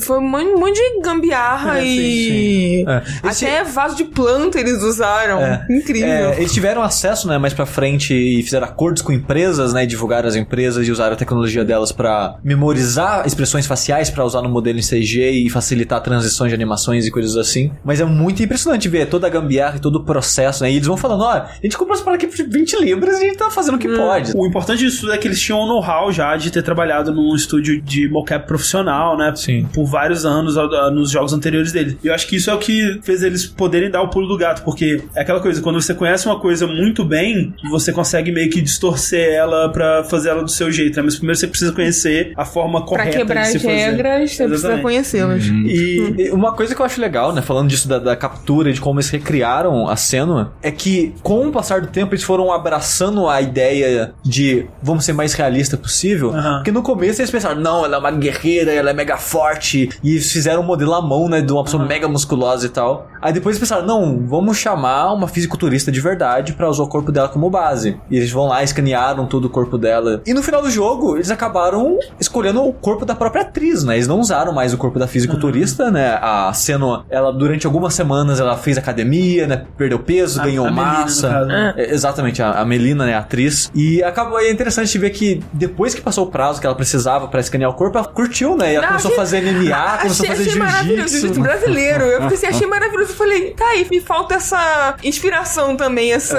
vontade na academia e determinação. Eu preciso fazer algum modelo de jogo pra poder ir na academia. Eu fiquei impressionada. Mas, mas eu achei muito legal isso porque, tipo, eles foram meio que abraçando a ideia, tipo, ah, a gente não precisa ser muito comercial, a gente não precisa ter uma personagem bombadona e assim, sabe? Não, vai ser uma personagem real. Assim como a Melina é uma pessoa real, sabe? Eu achei muito legal essa mudança de paradigma que eles foram tendo aos três anos, assim. E aquilo que a gente tava falando, é gambiarra, né? A gente precisa de um estúdio de mocap, né? De captura de movimento. E esses geralmente são galpões gigantes, né? Que eles enchem de, daquelas almofadinhas de, de tapetinho de, de academia, essas porra assim. E eles esvaziaram no escritório deles a maior sala de reunião que eles tinham. Compraram, tipo, no IKEA, uns cabides gigantes, assim. Mas colaram com fita crepe mesmo as câmeras nesses cabides. A câmera que diz eles que eram as câmeras mais baratas do tipo possível. É, comprar iluminação é engraçado que eles falam assim: ah, iluminação desse tipo que a gente precisa, né? Ela é muito cara, né? Mas aí a gente comprou umas, umas luzes de LED aqui, colocou no softbox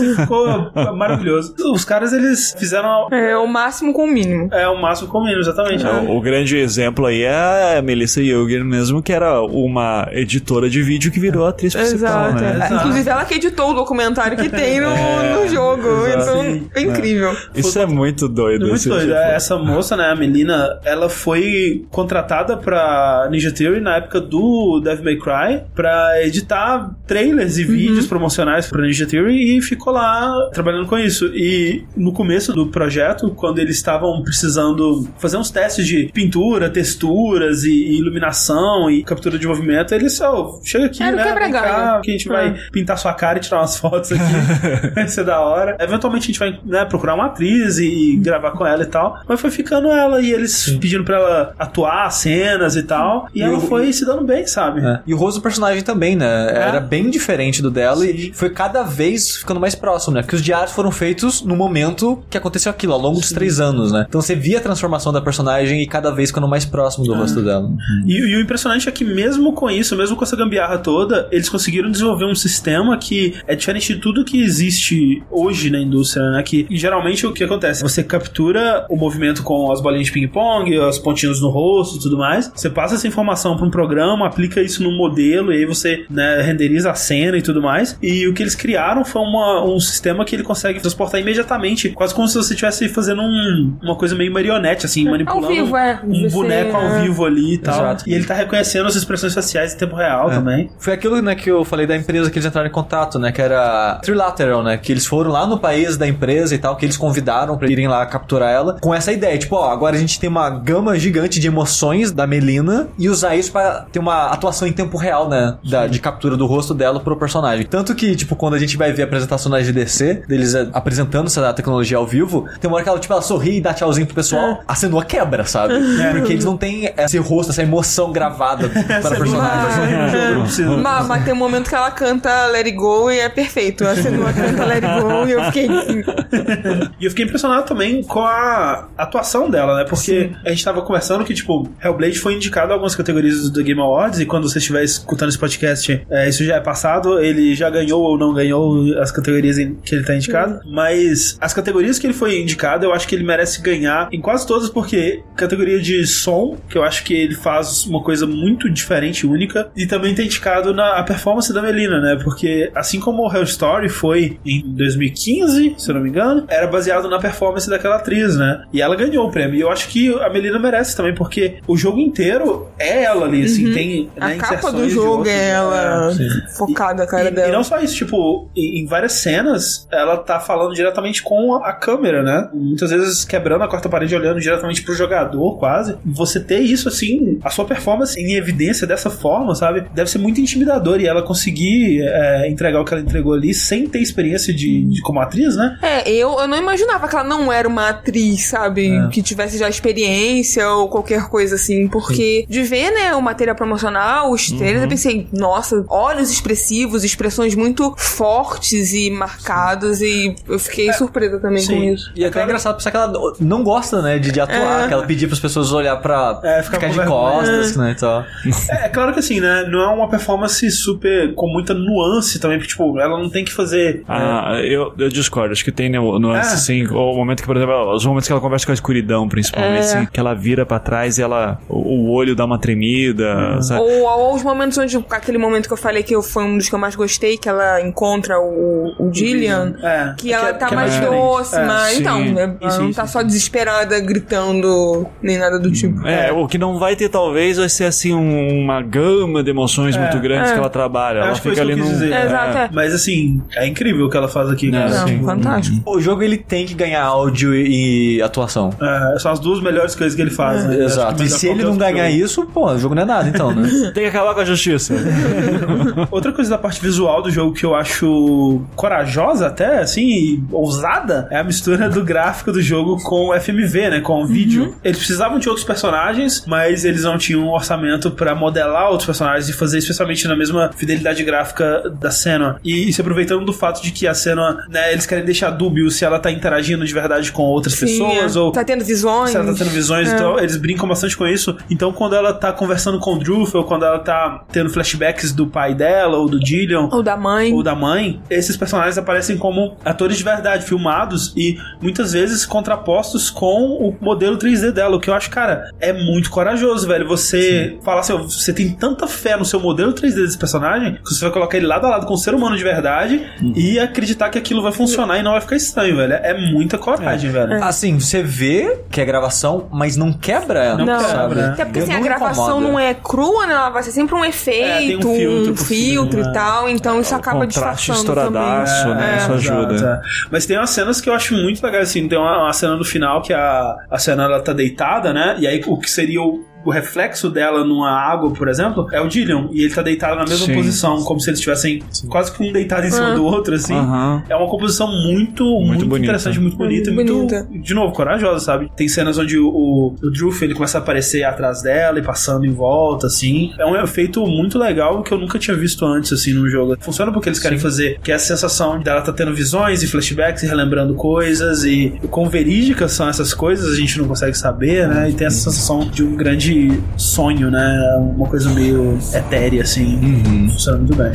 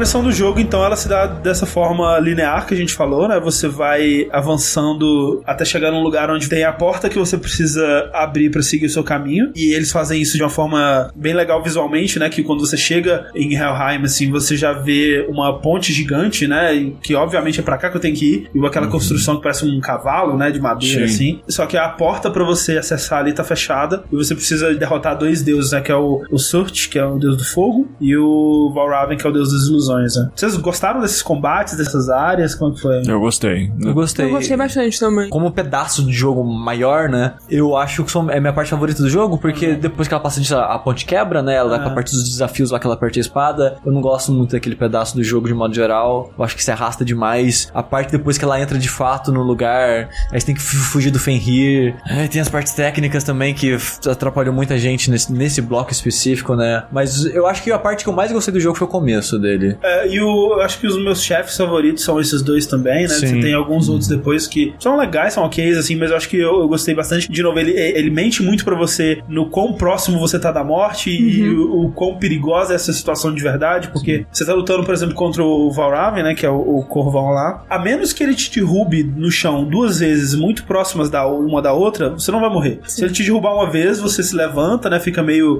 cambaleante e tal, mas se você conseguir se desviar dele até recuperar, Ou usar o espelho, que quando, você usa o espelho, você recupera a vida. Recupera, exato. Então é um jogo que ele quer fazer você achar o tempo todo que você está muito perto de morrer, mas sem te dar a morte mesmo, que, como o Sushi disse, às vezes vai quebrar sua imersão ou vai te tirar daquela experiência. Sim.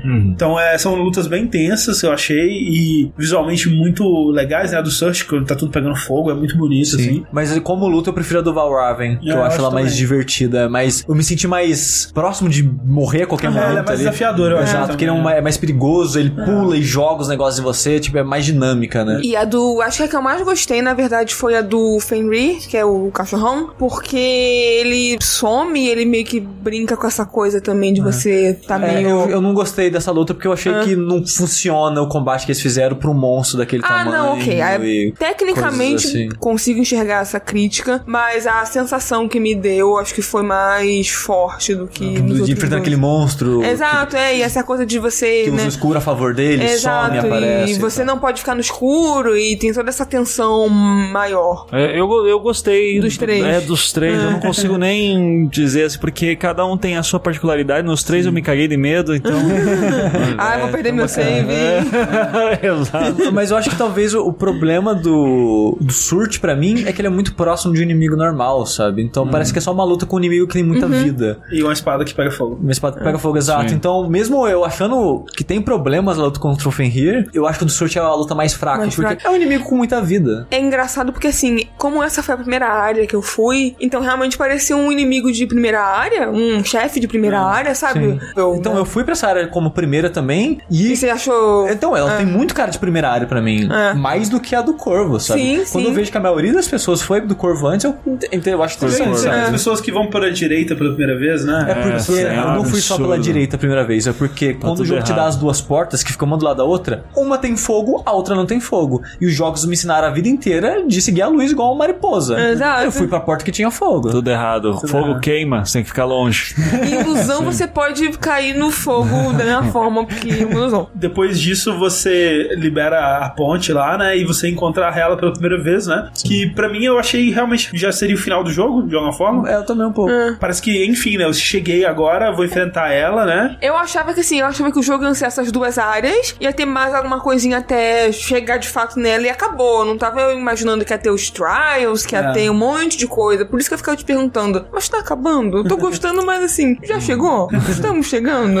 Mas assim, eu acho que ele ganha um, um novo fôlego também. Ah, sim. E nesse pedaço né, que vocês estão comentando da Hela e a ponte, você tá indo né, em direção ao castelo, ou que seja, da Hela pra matar, entrar em contato com ela, barganhar, não sei. Não sei, é. Aparece a Hela, né? Sai com uma fumaça e sai ela gigante assim na ponte. É, um momento que é bem legal no jogo, até visualmente. E acaba que ela destrói a ponte, você cai. A cena nessa hora, na hora de lutar, né? De enfrentar o seu medo e o seu, seu, inimigo ali, ela paralisa, né? Ela não consegue fazer nada. Quando você cai lá embaixo, você perde a sua arma e você se fere. Então você anda por um bom tempo ela com a mão na barriga, andando devagar e sem a arma. E você chega numa árvore que em teoria vai ter uma espada mega foda Que do caramba. vocês que vê tem uma visão do Dillian e você vai seguindo, não é? E ele Isso, para nessa árvore. Ex- Exato, né? É. Aí que conta a história que você vê ele treinando em frente a uma árvore Isso, é. e tal. E também tem esses quatro pilares, que são meio que fragmentos de uma, uma lâmina, né, quebrada. Cada fragmento desse você vai passar por um trial. Que a gente falou. Que a gente É, falou. E esse, esse momento todo, que nem o Mizuzuki disse, desde que você cai dessa ponte até você recuperar sua espada e esse, esse pedaço todo, ele é muito focado na história da Senna, né? E da família Sim, dela, sim. e do pai dela, e da mãe dela, e do. Dillian e tal. E o que ele acrescenta pra história dela, eu acho legal, eu acho É, interessante. não, eu acho importantíssimo. E sim, eu acho que eles tivessem que cortar esse pedaço ou tirar. Esse pedaço da história tinha que estar adaptado em outras situações, porque eles são tá. importantes. Mas a minha crítica é que é tipo, até o momento, o jogo ele tinha um bom equilíbrio entre puzzles, entre história e entre combate. Aí é um blocão só de puzzle. E é você... tipo um terço do jogo é E nisso. você meio que já sabe disso também porque você perdeu sua espada, então você não pode entrar em combate com ninguém. Sim. Tá certo que os puzzles dos tries são variados, né? Tem um de viagem no É, tempo. é, é o que tem a mais, maior variedade, né? mas ainda assim. Exato, né? Tem a parte lá da- do pântano, que você também foge do fogo, que a gente comentou. O mais Tem a parecido é que parte são do dois labirintos. Um labirinto que né, você só tá num labirinto escuro Que e você tem que achar o final, e Uhum, o labirinto do fogo que é um inferno, literal. Exatamente. E o de viagem no tempo, né? É. Eu acho que podia ficar, tipo, viagem no tempo e fica com de escuro, que você ia ficar É, cega, ser né? três. Assim, tirava o labirinto do fogo e deixava o do escuro, que é legal. Aquele que é todo escuro com a voz Sim, do sim, guiando. E o outro da máscara, que também é bacana. Eu, eu deixaria o da máscara e o do Dillian te guiando, assim, que são os É, dois eu acho que melhores. é, esses dois já estaria de bom tamanho. E- né? exato. E resume Ia ou, tirar o fogo. ou, ou dilui. Mas eu gostei do fogo. eu, eu fiquei desesperado. O, o de fogo tem que existir se tiver permanece de verdade. Aí fazer permanece de verdade, aí ok, beleza. Passando nos trials, né, você consegue a sua espada. Tem o meu melhor momento como segmento do jogo favorito. E ele, eu acho que ele é tão bom, assim, por vários motivos, assim. Primeiro, que o cenário daquele lugar é fantástico. Que nem você falou, lembra o eclipse do Berserk. Exato. Lembra o- um pouco o inferno do God of War 2, quando você vai pra lá que tem as mãozinhas na parede e tal. Isso deve ser, com certeza, baseado em alguma coisa de verdade, né? Porque, Sim, é. Não de verdade, né? Mas uma... É um, uma. uma, uma- Não, Porque- em Curitiba tem um bairro. né? Porque os dois infernos é, são bem parecidos ali. Exato. A referência é provavelmente é Inferno de Dante. É, Deve Ah, ter tá. algum, algum Ah, círculo assim. tá? Inferno de Exato. Dante aí, como sempre. É, como sempre. Referência pra tá. tudo. É. Mas eu acho que especialmente pela catarse de enfim pegar essa espada de volta, É, né? depois de três horas fazendo puzzle, me dá essa espada e ela agora brilha. Agora são três horas, ela abre- vai dar zoom, você fica. Ah, Agora eu me senti meio Jedi aquela hora É, que não, assim, sabe vez, de luz mesmo. É bem legal.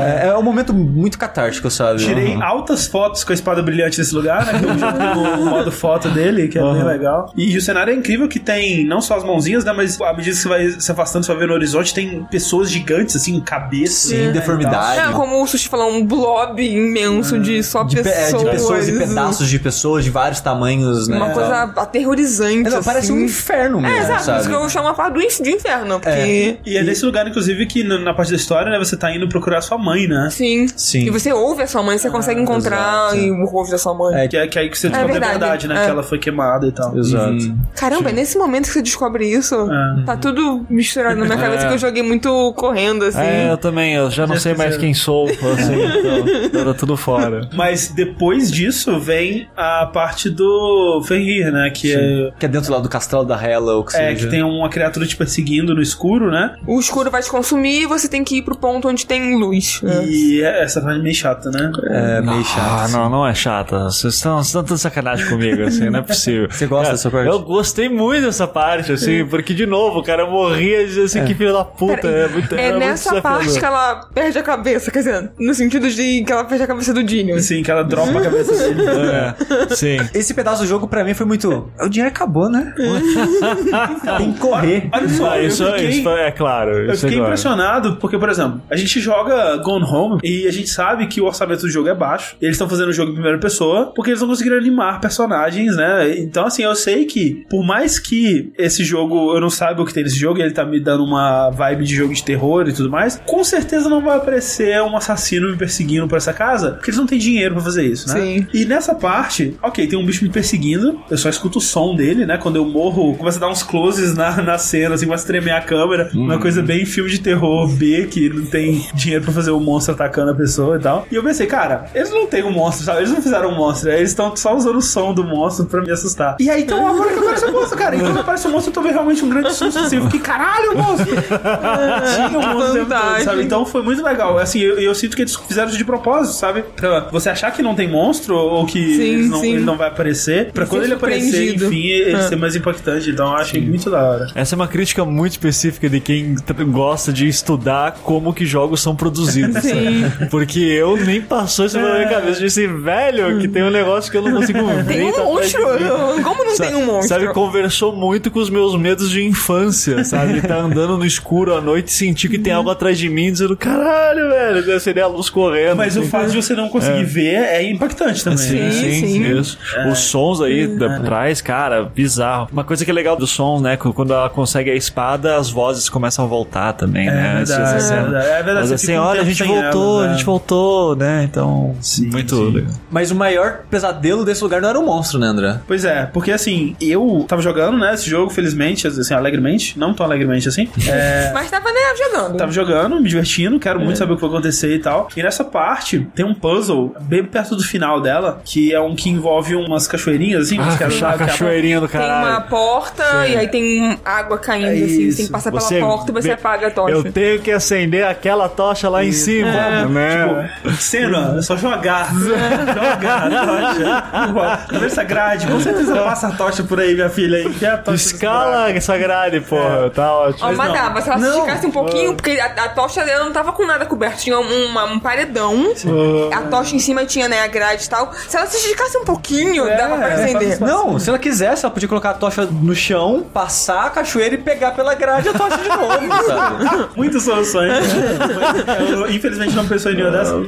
Ela tinha que. Ah, não tava bem, coitada. Ela tinha que deixar a tocha de um lado, entrar, pegar a tocha, voltar e tal. Então, é um puzzle, assim, até bem criativo, assim, ok, é um puzzle ok. Só que, quando eu fui pra esse lugar, aconteceu uma coisa muito triste, porque tem uma parte que você tá no escuro, aí você começa a correr, né? E tem um lugar que você tem que pular, que é o lugar onde vai estar a, a luz, né? E aí, quando você pula pra esse lugar, você abaixa uma ponte Você se joga na ponte E você cai no, no lugar que tem luz e você fica salvo ali e essa ponte vai ser o que você vai usar. Aí você vai acender a tocha tal. ali É. e aí vai voltar pra outra tocha que você tiver que acender. Só que, quando eu demorei, eu acho que eu demorei um pouco pra começar a correr quando o bicho começou a me perseguir. Então, quando eu fui derrubar a ponte, durante a animação dela derrubar a ponte, o bicho me matou. Então, o jogo ele considerou que a animação da ponte tinha rolado, mas não registrou que a ponte estava baixada. Aí você ficou preso num limbo. Então a ponte continuava levantada, só que quando eu abaixava ela, não liberava o caminho, continuava uma parede invisível e eu não conseguia passar. Mentira, que loucura. É, e eu tentei de todas as formas, tentei. E, e o jogo ele não tem outros saves, né? Ele só Não tem, tem. aquele save. Que você perde se morrer muito. que mentira isso, é absurdo. Me tá, tá transtornado. viu? Eu tô, muito puto com isso, assim. Como vocês me enganaram desse jeito? O que, que eu fiz pra merecer isso? E cara, eu fiquei horas tentando e não consegui. E aí eu fui ver, né, que o, o Jim Sterling, que é um jornalista, ele teve um problema muito parecido nessa mesma área. Só que o dele foi que ele, por algum motivo, ele esqueceu de pegar a tocha num lugar atrás, saiu correndo pra frente, morreu. Só que ele morreu depois de um checkpoint que ele não conseguia nem voltar pra pegar a tocha, nem avançar. E ele tava no escuro e ele não conseguia fazer nada, ele morria só. Putz. Então, nós dois tivemos bugs muito parecidos na mesma área que fizeram a gente perder o nosso progresso e eu tive que começar o jogo desde E o o começo. pesadelo aconteceu, ele morreu tanto que perdeu o save. É, de alguma forma se concretizou. De alguma aí. forma. Não, eu, Ah, ah iniciar. tá, vocês estão me E zoando. o Jim Sterling ficou preso, Certo. morrendo, Tá certo, o entendi. save. Morreu né? tanto que perdeu os tá, ok, beleza. Mas, ah, o, o mundo se tornou um lugar muito mais triste agora, sabe? Que videogames. terrível, né? E isso prejudicou muito a sua visão no jogo, André? Muito, cara. Mas muito, imagino. Porque isso sim me tirou completamente É, da, da imersão. Não, eu provavelmente não teria voltado. Olha, eu acho que eu também não. Assim, também não sei porque eu joguei, né, em outras condições. O foda foi que, assim, da segunda vez que eu tava jogando, eu tava jogando tão mecanicamente, sabe? Que, tipo, eu só quero chegar chegar na parte que eu tava, só quero chegar na parte que eu tava, que eu sinto que eu perdi a conexão emocional com, com o que tava acontecendo. Tanto é que depois disso, né, você tem uma, uma parte com os planos umas pontes, tem que fazer as pontes e tudo mais, as coisas todas. Mas você já chega no combate final com a Hela, né? Muito breve depois disso. E eu, eu acho visualmente muito legal, né? O lugar, assim. É incrível. a- A, ponte que vai formando ali enquanto você caminha. isso, É, é bem herança do Devil May Cry, né? Sim, e a Hela mesmo, eu acho o visual dela muito legal, assim. É, e, e o conceito, né, que quanto mais perto você chega dela, menor ela fica, né? E, tipo, a primeira que você encontra, na verdade, ela é um É, monstro gigante na gigantesca, ponte é. e tal. E você vai se aproximando aos poucos e ela vai ficando cada vez menor. Quando você decide, enfim, encarar o seu medo, ele nem era tão grande assim, sabe? Tem muito de um, de um paralelo com o pai dela também, dela ter enfrentado o pai e ter, né, saído de casa e agora enfrentar de novo os traumas e. Descoberto que o pai fez com a mãe. Exato, né? é. Ah, tá. É, até por isso eu acho que a, a, a Hela que ela vê, ela é um pouco queimada, né, de um lado. Acho que representa isso. é, A mãe dela queimando. mãe dela É, também. sim. É que é, na cena que a mãe dela queima, mostra metade do rosto Metade, dela é. né? Exato. Quando eu cheguei nessa área, né, depois de tudo que eu passei tendo que revisitar o jogo, recomeçar o jogo, foi curioso porque a minha experiência começou a refletir mais a experiência da Senna, no sentido de que nessa jornada ela tá obcecada em recuperar a alma do Dillion, o que custar, né? Ela se sacrifica várias vezes, ela faz coisas muito imbecis, né, por conta disso. Tipo, ela dropa a cabeça, vai lá embaixo, busca caralho. Dropou a cabeça, deixa a cabeça, né? Vai embora. É. Ah, Ó, levei até aqui, mas não tem, né? Agora não dá, né, gente? Vambora. Tentei. É, mas não, ela vai, busca a cabeça e tal. Essa coisa de continuar seguindo e, e obcecado e tudo mais, era meio que o que eu tava fazendo, porque o, o bug do jogo foi eu dropar a cabeça, sabe? gente, eu cheguei até aqui, vai. Eu tentei, velho. Vou pro resto do YouTube. É, é, depois a gente resolve aí, vamos parar. Mas não, eu continuei, sabe? Eu, eu fui de novo. Então, quando chegou nesse final, que é uma batalha infinita, né? Que você meio que tem que desistir. O propósito dessa cena é fazer a Essa cena. o propósito dessa cena é fazer a cena desistir, enfim, ali e perceber que o que ela tava tentando fazer era impossível e em vão, né? E aceitar a morte do Dillion. Eu não tive isso. Tipo, pra mim era: eu vou matar esse filho da puta até acabar e sim. até é, recuperar. E tipo, Eu, eu também. Eu, eu, Não, é, acho que todo mundo. Eu tava É que- é que empolgadaço quando eu tava também. nesse momento, eu pensei, cara, tá muito bicho, eu acho que eu tenho que perder. É. Mas ao mesmo tempo eu. Mas eu acho que eu consigo matar esses caras. sabe? Sem sacanagem, eu devo ter ficado uns 40 minutos se matando. Caramba. Então, e mais ainda, tipo, quando termina, né, você é derrotado, que eu, aí eu cansei e falei, ok, né, obviamente não é pra eu fazer isso. Aí eu morri, e aí começou a cena, né, e quando o jogo... Já pensou isso daí? Aparece assim, morreu, acabou, deleta o save, perdeu o save. Tá. Você tinha que lutar por morte, três é. horas. Se fosse o Kojima, era isso que acontecia, e aí ele era brincadeirinha, né? A Seno, ela começa a tentar barganhar, né, com a Hela, falar, ó, eu sei que você quer a mim, né, então eu vou ser sua escrava do seu exército, você eh, devolve o, o Dillion. Ela começa a perceber que, na verdade, a Hela não existe, né, que é tudo uma mentira e que aquilo tudo é, é impossível que ela tá fazendo. E, e nisso tudo ela tá falando diretamente pra câmera. E você, o jogador, é a Hela, né, você tá, consegue ver a, a mão da Hela segurando a espada dela. A Hela eventualmente mata a Senna, né, e naquele momento eu entendi o que o jogo tava querendo me dizer, que era, ok, a quest dessa Senna morre aqui, né, essa Senna que tava obcecada por salvar o Dillion morre aqui. E eu demorei pra entender que era isso que o jogo tava querendo me dizer, porque eu ainda tava achando, não, eventualmente eu vou matar ela e recuperar o Dillion. Eu vou levantar aqui. Não, tudo bem. Nessa hora eu meio que pensei, ah, ok. E, e eu demorei, porque eu tava nessa mentalidade obcecada de tipo, É. não, cara, ainda não, vai. na, gamer, cara. na batalha infinita eu fui lutando, lutando. E aí teve um momento que eu caí. E quando você cai, as vozes falam: Ah, desiste, não sei o que, não sei o que lá, não sei o que lá. E aí, acho que eu levantei de novo, aí depois eu caí. E as vozes ficaram falando. E aí, né, morri. Eu falei, putz. Aí depois eu pensei, não, pera. As vozes estão falando pra desistir, então será que? Aí meio que já fui processando o que o jogo queria me dizer. E eu gosto bastante dessa cena final, sabe? É o melhor des- desfecho que a história poderia ter. É. Porque não ia ter como ela salvar a alma do Dillion, não ia ter como ela se curar, porque, né, que mensagem é essa? E, enfim, foi ela aceitando tanto a, a morte quanto a, A a condição. condição. dela, exato. É legal também é, frisar que eles usam certinho a jornada do herói, né? Sim. Que é uma estrutura que eu acho um porre, mas que quando bem aplicada, assim, eu nem percebo. E quando aparece lá, uma das últimas partes da jornada do herói é justamente a morte e a ressurreição, não é? Sim, e que sim. a ressurreição simbólica dele, né? Ele volta. Então, aquela parte da vida dele acabou, agora continua. O que eu achei bacana isso é que ela não tem a ressurreição no momento épico. É através de um processo de cura dela lidando com os demônios, né? Então, cada demônio que a gente mata é ela lidando com a escuridão. É sempre ela tentando superar a escuridão de alguma maneira. Então, a gente pode ler tudo aquilo como a grande saga mental que ela se passa de superar os próprios temores e saber lidar com a própria psicose. Isso eu achei muito bonito, assim, porque, ah,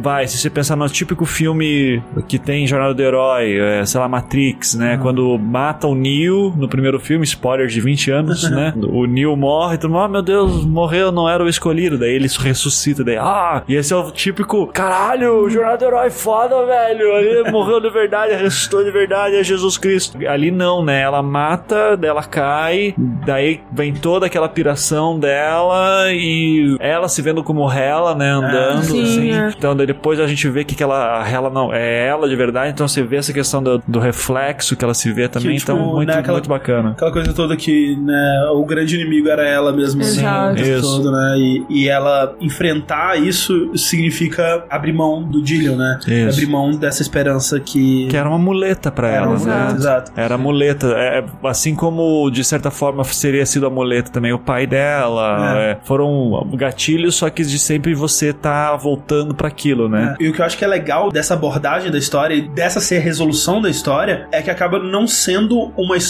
sobre a psicose, acaba sendo uma história de uma personagem numa jornada pra superar uma coisa muito horrível que aconteceu com ela, né? Uma experiência terrível de, de, de trauma e de perda, né? E de, de luto, né? Até, mas de uma pessoa que tem psicose, né? Que Exato. sofre com psicose. Mas Mas com muita ternura também. Isso que eu acho bacana. As partes do Dillion, por exemplo, os caras são muito bonitos, assim. São. São. Aquela parte de vou estar sempre com você, olha, É. porque ele ajudou também nisso, né? Ela não teria saído de casa não fosse ele. Exato. Ela não teria independência. É, aquela- Então, quando ele morre, ela fica sem a Isso. sustentação. Sim, então, ela precisa desenvolver essa parte por conta própria. Exato. Então, isso é muito bonito. E aí, quando ela joga a a cabeça dele, ela volta a ser a, a Senna, né? E aí, nesse momento também, as vozes voltam, né? E começam a falar. E esse momento é importantíssimo, né? Como a Clarice disse, que muitas histórias sobre distúrbios mentais e, e psicose e esquizofrenia e tudo mais são muito sobre superar isso ou, ou tratar isso ou resolver isso ou curar isso magicamente, seja lá como for, né? E esse jogo não ser sobre isso, né? Ser simplesmente sobre alguém que aceita conviver ou aprende a conviver com isso e, e a se aceitar dessa forma, é uma mensagem muito saudável, né? Muito correta pra se passar. no- É que o, o jogo ele realmente quis ser fidedigno assim com a realidade e respeitoso do início ao fim. corrobora com a ideia de ser um jogo de ensinar as pessoas, é, educar de como é essas condições e também de ser fiel com a realidade, porque infelizmente não tem cura, né? As Exato, pessoas elas têm que aprender a Elas conviver com lidam, é. isso, né? Então meio que mostra esses dois lados.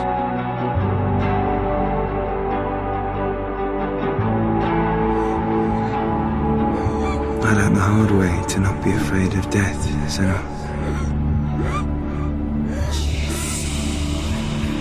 Because a life without loss is one without love.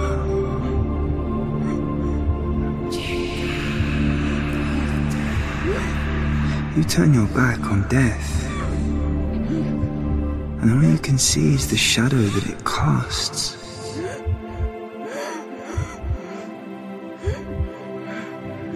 The longer you hide from it, the longer the shadow grows until all you can see is darkness.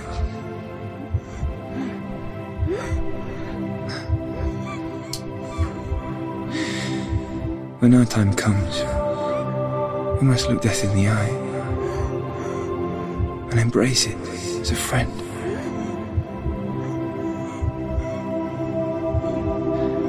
Only then can we let go of our fear. Vamos lá então, considerações finais, Sushi. É um jogo batuta, é um jogo bacana. Eu gosto da parte visual dele, eu gosto do histórico dele, do desenvolvimento dele, da ideia do estúdio. Tem eu gosto muito de muitas coisas nesse jogo, mas ao mesmo tempo eu vejo, ah, os puzzles, né, são muito repetitivos e o jogo é meio arrastado no final das contas. E tem, e tem pequenos problemas que impedem de ele de ser um jogo foda. Mas como a gente falou no começo, ele é um jogo muito importante, né? E ele não é um jogo tão caro assim, É, eu Pelo- que preço é, pelo, legal. é. pelo tempo dele e pelo tipo de experiência que ele proporciona, eu acho que ele vale a compra muito bem. E eu tô muito ansioso pra saber o que, que a Ninja Theory vai Tá trazer. bolando, é. é. Porque é, é muito bizarro pensar pra esse lado, cara. Eu jamais conseguiria ser um empresário de estúdio de jogos, porque no último episódio, né, do Diário de Desenvolvimento, eles comentam que o jogo começou a ser rentável com acho que uns 5 meses de lançamento. E o esperado era que fosse com novel. É. Cara, eu nunca iria conseguir trabalhar por três anos numa parada e esperar nove meses pra ter lucro, velho. É. É, é- é- é tipo, é um raciocínio que, tipo. Talvez ter É, lucro, exato, né? Exato. É muito. Cara, eu- pelo amor de Deus. Porque ela é pode ser um fracasso cara, é. e acabar com a sua empresa. Exato. Imagina. Então eu tô feliz que tá, o jogo tá sendo melhor do que eles esperavam, o que é sempre ó, muito bom isso, né? Provavelmente agora eles vão ter mais dinheiro em caixa ainda pra um próximo projeto. É. Agora que eles se encontraram com esse formato, eles vão poder trabalhar melhor em cima disso e tô curioso pra saber que tipo Sim, de experiência é. eles vão querer criar. Eles disseram que eles não querem abandonar totalmente o formato de publisher, né? O formato anterior, que eles ainda querem trabalhar com publishers e, tra- e trabalhar com franquias e outras propriedades além das dele, né? Mas que sempre, em paralelo, eles vão estar desenvolvendo um projeto de paixão, assim, por É. assim dizer. Eu, eu acho ótimo, eu acho mega saudável, né? Porque mantém as pessoas do estúdio sempre interessadas e apaixonadas pelo que eles estão fazendo, ao mesmo tempo que eles conseguem pagar as contas com o projeto principal que eles são contratados pra fazer, né? É, é que nem eu já falei no começo, né? É um estúdio que eu admiro bastante, eu gosto da parte de mecânica deles, eu gosto do estúdio de modo geral. A narrativa, né? Eles provaram nesse jogo que eles sabem fazer isso também. Então eu tô muito curioso e animado pro futuro deles. Acho que a minha opinião é muito parecida com a do Sushi. Eu, assim, eu gostei de jogar, mas eu acho que eu gostei mais ainda do que tá em volta do jogo, do que o jogo apresenta e do que o jogo quer fazer, e de, né,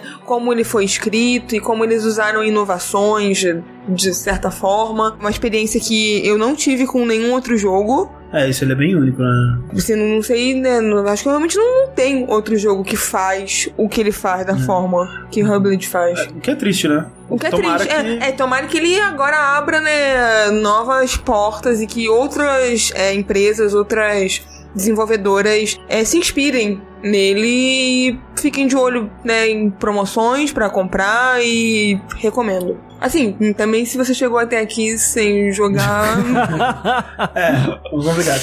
complicado. Eu, eu, eu acho que se eu não tivesse tido esse bug que eu comentei com vocês, a minha experiência com Hellblade ela seria muito mais positiva, porque eu tava jogando com o cu na mão o tempo todo, assim, com medo de perder meu save, e a tensão do jogo tava me pegando muito. Eu tinha total comprado a ideia dele e tal. Infelizmente, né, aconteceu essa, essa coisa horrível aí. Que se eu tivesse esperado mais algumas semanas, eu não teria ter recomeçado o jogo, porque eles fizeram um patch que, que corrigia isso. Fiquei ainda mais triste depois que eu soube disso. Mas foi uma experiência interessante, assim. E, e, de novo, a parte em volta do jogo, né? é, todo o desenvolvimento e todo o, o, o processo de criação desse jogo, que eu tava acompanhando meio que de longe, assim. De vez em quando eu voltava lá, assim, via, né? Passava alguns meses, eu via, oh, o que, será que aqueles caras do Hellblade estão fazendo? Aí eu vi uns diários de desenvolvimento, ficava empolgado e tal. Essa parte toda foi muito legal. Acima de tudo, eu fico feliz do jogo tá dando certo pra eles, né? E ter sido um jogo bem recebido de modo geral. Então, é, sem dúvida, um dos jogos mais importantes do ano e um jogo que eu fico feliz demais de ter sido produzido. Concordo com tudo que vocês falaram, assim, né? Se for pra acrescentar alguma coisa, acho que é bacana, de novo, reforçar aquilo que eu falei antes de como é importante um bom conceito, suas mecânicas como resultado de um bom conceito também. E uma coisa daí que a gente não citou tanto, mas que você falou rapidinho, André, que é a, do- os a gente citou toda hora aqui os diários, né, da produção. Num dos últimos, inclusive, acho que eles estão falando que, olha, isso foi muito importante pra gente poder criar uma fanbase também, né? Então, como foi legal todo esse processo de ir mostrando como estava sendo sendo desenvolvido e isso ia criando um burburinho, criando uma curiosidade e eles conseguiram entregar uma coisa que já tava com expectativa alta, né? E, Então, e até no sentido de mostrar para outras desenvolvedoras que isso é possível, sabe? É. De, de documentar um tipo de desenvolvimento que eles não criaram, né? Mas que é uma coisa nova ainda, né? Então, Uhum. É, Os diários, né, eu acho eles ótimos e nem tanto assim ao mesmo tempo, porque, tipo, eu acho que eles tinham um potencial melhor. Ao mesmo tempo que. Que é muito também, né, cara? N- Não só isso, mas o conteúdo que eles mostram mesmo. Eu acho que às Ah. vezes eles, se- eles filtravam as piores partes do desenvolvimento, Ah, sabe? Eles mostravam as partes Você mais não lava roupa suja na rua, né? é, ao contrário do que o, a Double Fine fez, né? Exato, porque o que a Double Fine fez, que foi mostrar todos os pormenores, seja bom, seja ruim. Tipo, o do- tinha vídeo que era assim, cara, o estúdio vai fechar, a gente vai falir, Aham. a gente não vai, a gente sabe, Vai dar a gente não sabe se a gente vai conseguir pagar os funcionários pra Investidor deve adorar isso, né? Então, a, a gente, né, como consumidor e pessoas que gostavam daquele estúdio, né, a gente ficava, caralho, fudeu, já era isso, né? Não tem jogo. Mas eh, acaba que todo jogo é assim. Toda empresa tá passando por isso, sabe? Sim. Nesse desenvolvimento, eu acho legal o quão sincero eles são com as gambiarras, com a maneira que eles estão tentando ser com a maneira que eles estão experimentando com as coisas, seja tecnológico ou, ou com narrativa, trazendo consultores especialistas na área, pessoas que convivem com as condições, mas ao mesmo tempo, como alguém que ama a indústria de videogame e gosta de ver histórias de desenvolvimento, como as empresas funcionam, esse tipo de coisa, eu fico um pouco decepcionado de que eles não reportavam as mudanças de desenvolvimento. Por exemplo, como era um diário, né? Eles iam postando, sabe, uma vez por mês, uma vez a cada dois meses. Você fala, olha só, a gente quer um jogo de mundo aberto e a gente tá fazendo isso. Quando muda, eles não falam que muda. Eles não falam por que muda. Eles só param de falar daquilo. Mas será que também não é pra manter um pouco do mistério em volta do jogo? Eu acho que é não pra trazer percepção negativa pro jogo. É. Pra, tipo, olha só, que- tá dando errado isso aqui, a gente resolveu tirar. Pra não ficar dando, Sim. olha, deu isso errado, É. aquilo deu errado. Ah, se eles mudaram é porque não tava. É, mas. É. Eu acho que é, um pouco Mas disso, Sushi sabe? deu certo. É. Vendeu bem e É, o jogo não, foi bem. O jogo da Double Fine, no final das contas, também deu certo, também deu lucro além do próprio Kickstarter. Só que o desenvolvimento teve É, problemas. foi turbulento. Sim. Sabe? E eu, acho interessante acompanhar todos esses aspectos. Mas teve E- o mesmo sucesso que o Hellblade? Não, menos. Tá. Eu, eu vou dizer então que o modelo Hellblade é o certo, está definido. É que também é, o em do jogo é vias. bem menor, diferente. assim. O público é bem. Né, outro diferente, público, claro, é. claro. é. O, o negócio é que, no final, no último episódio, termina com a mensagem assim: Olha só, gente, a gente fez o diário, o desenvolvimento desde o começo sendo gravado, porque a gente queria ser um exemplo para as pessoas e provar que isso é possível. E até fala: Ó, se vocês.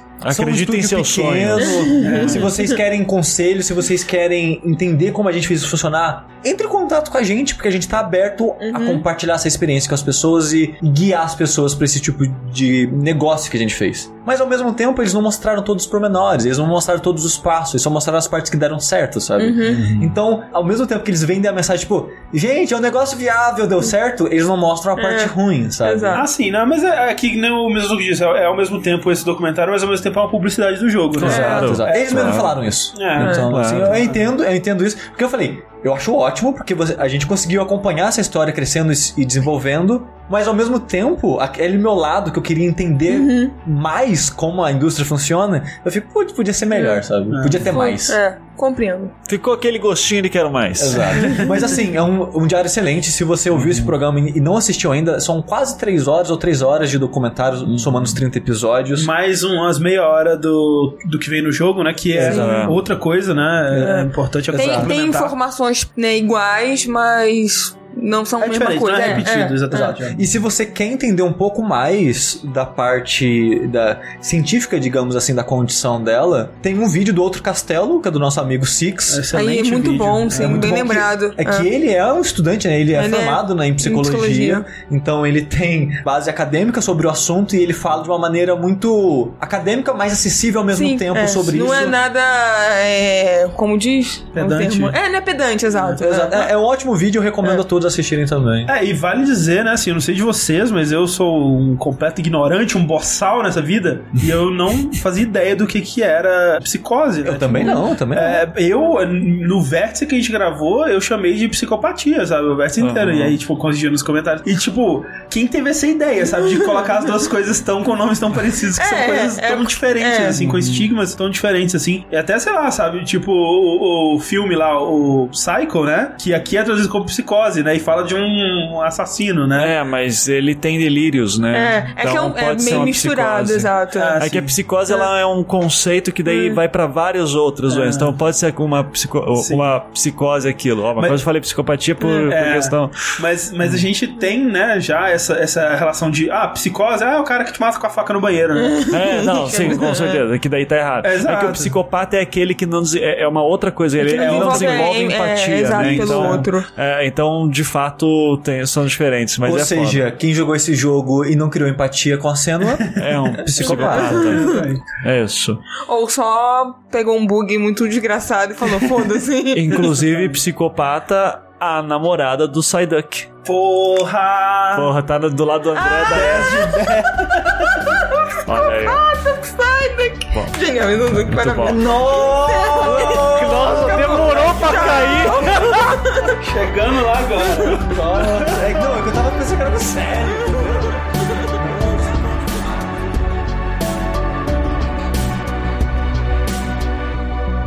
I know it's hard to tell how mixed up you feel.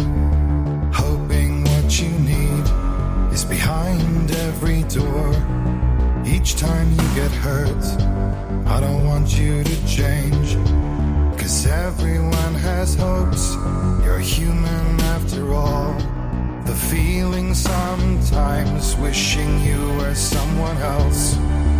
Feeling as though you never belong.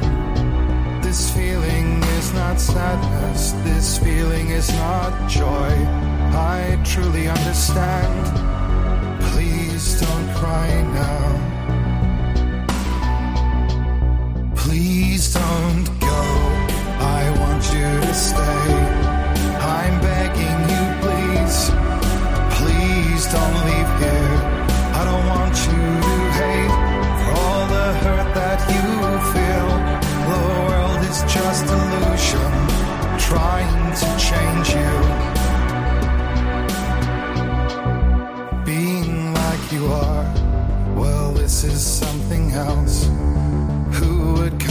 Comprehend? But some that do lay claim divine purpose blesses them. Well, that's not what I believe, and it doesn't matter anyway.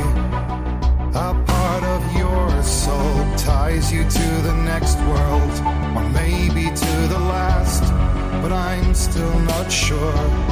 But what I do is to us the world is different, as we are to the world. I guess you would know that. Please don't go. I want you to stay. I'm begging you, please. Please don't leave here.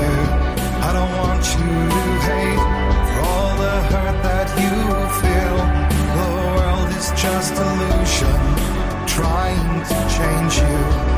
Please don't go. I want you to stay.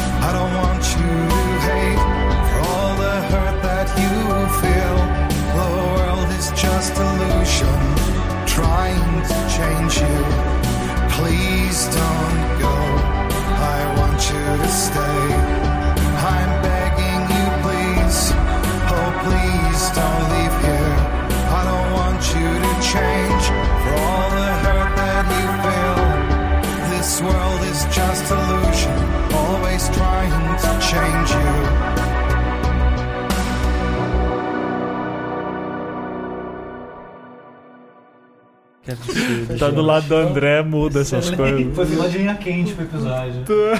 Ai, um acidente. Ai, ai, ai, muito bom. Acabou. Oh, bom isso aqui, mas perto demais a cabeça. Né? Aperta.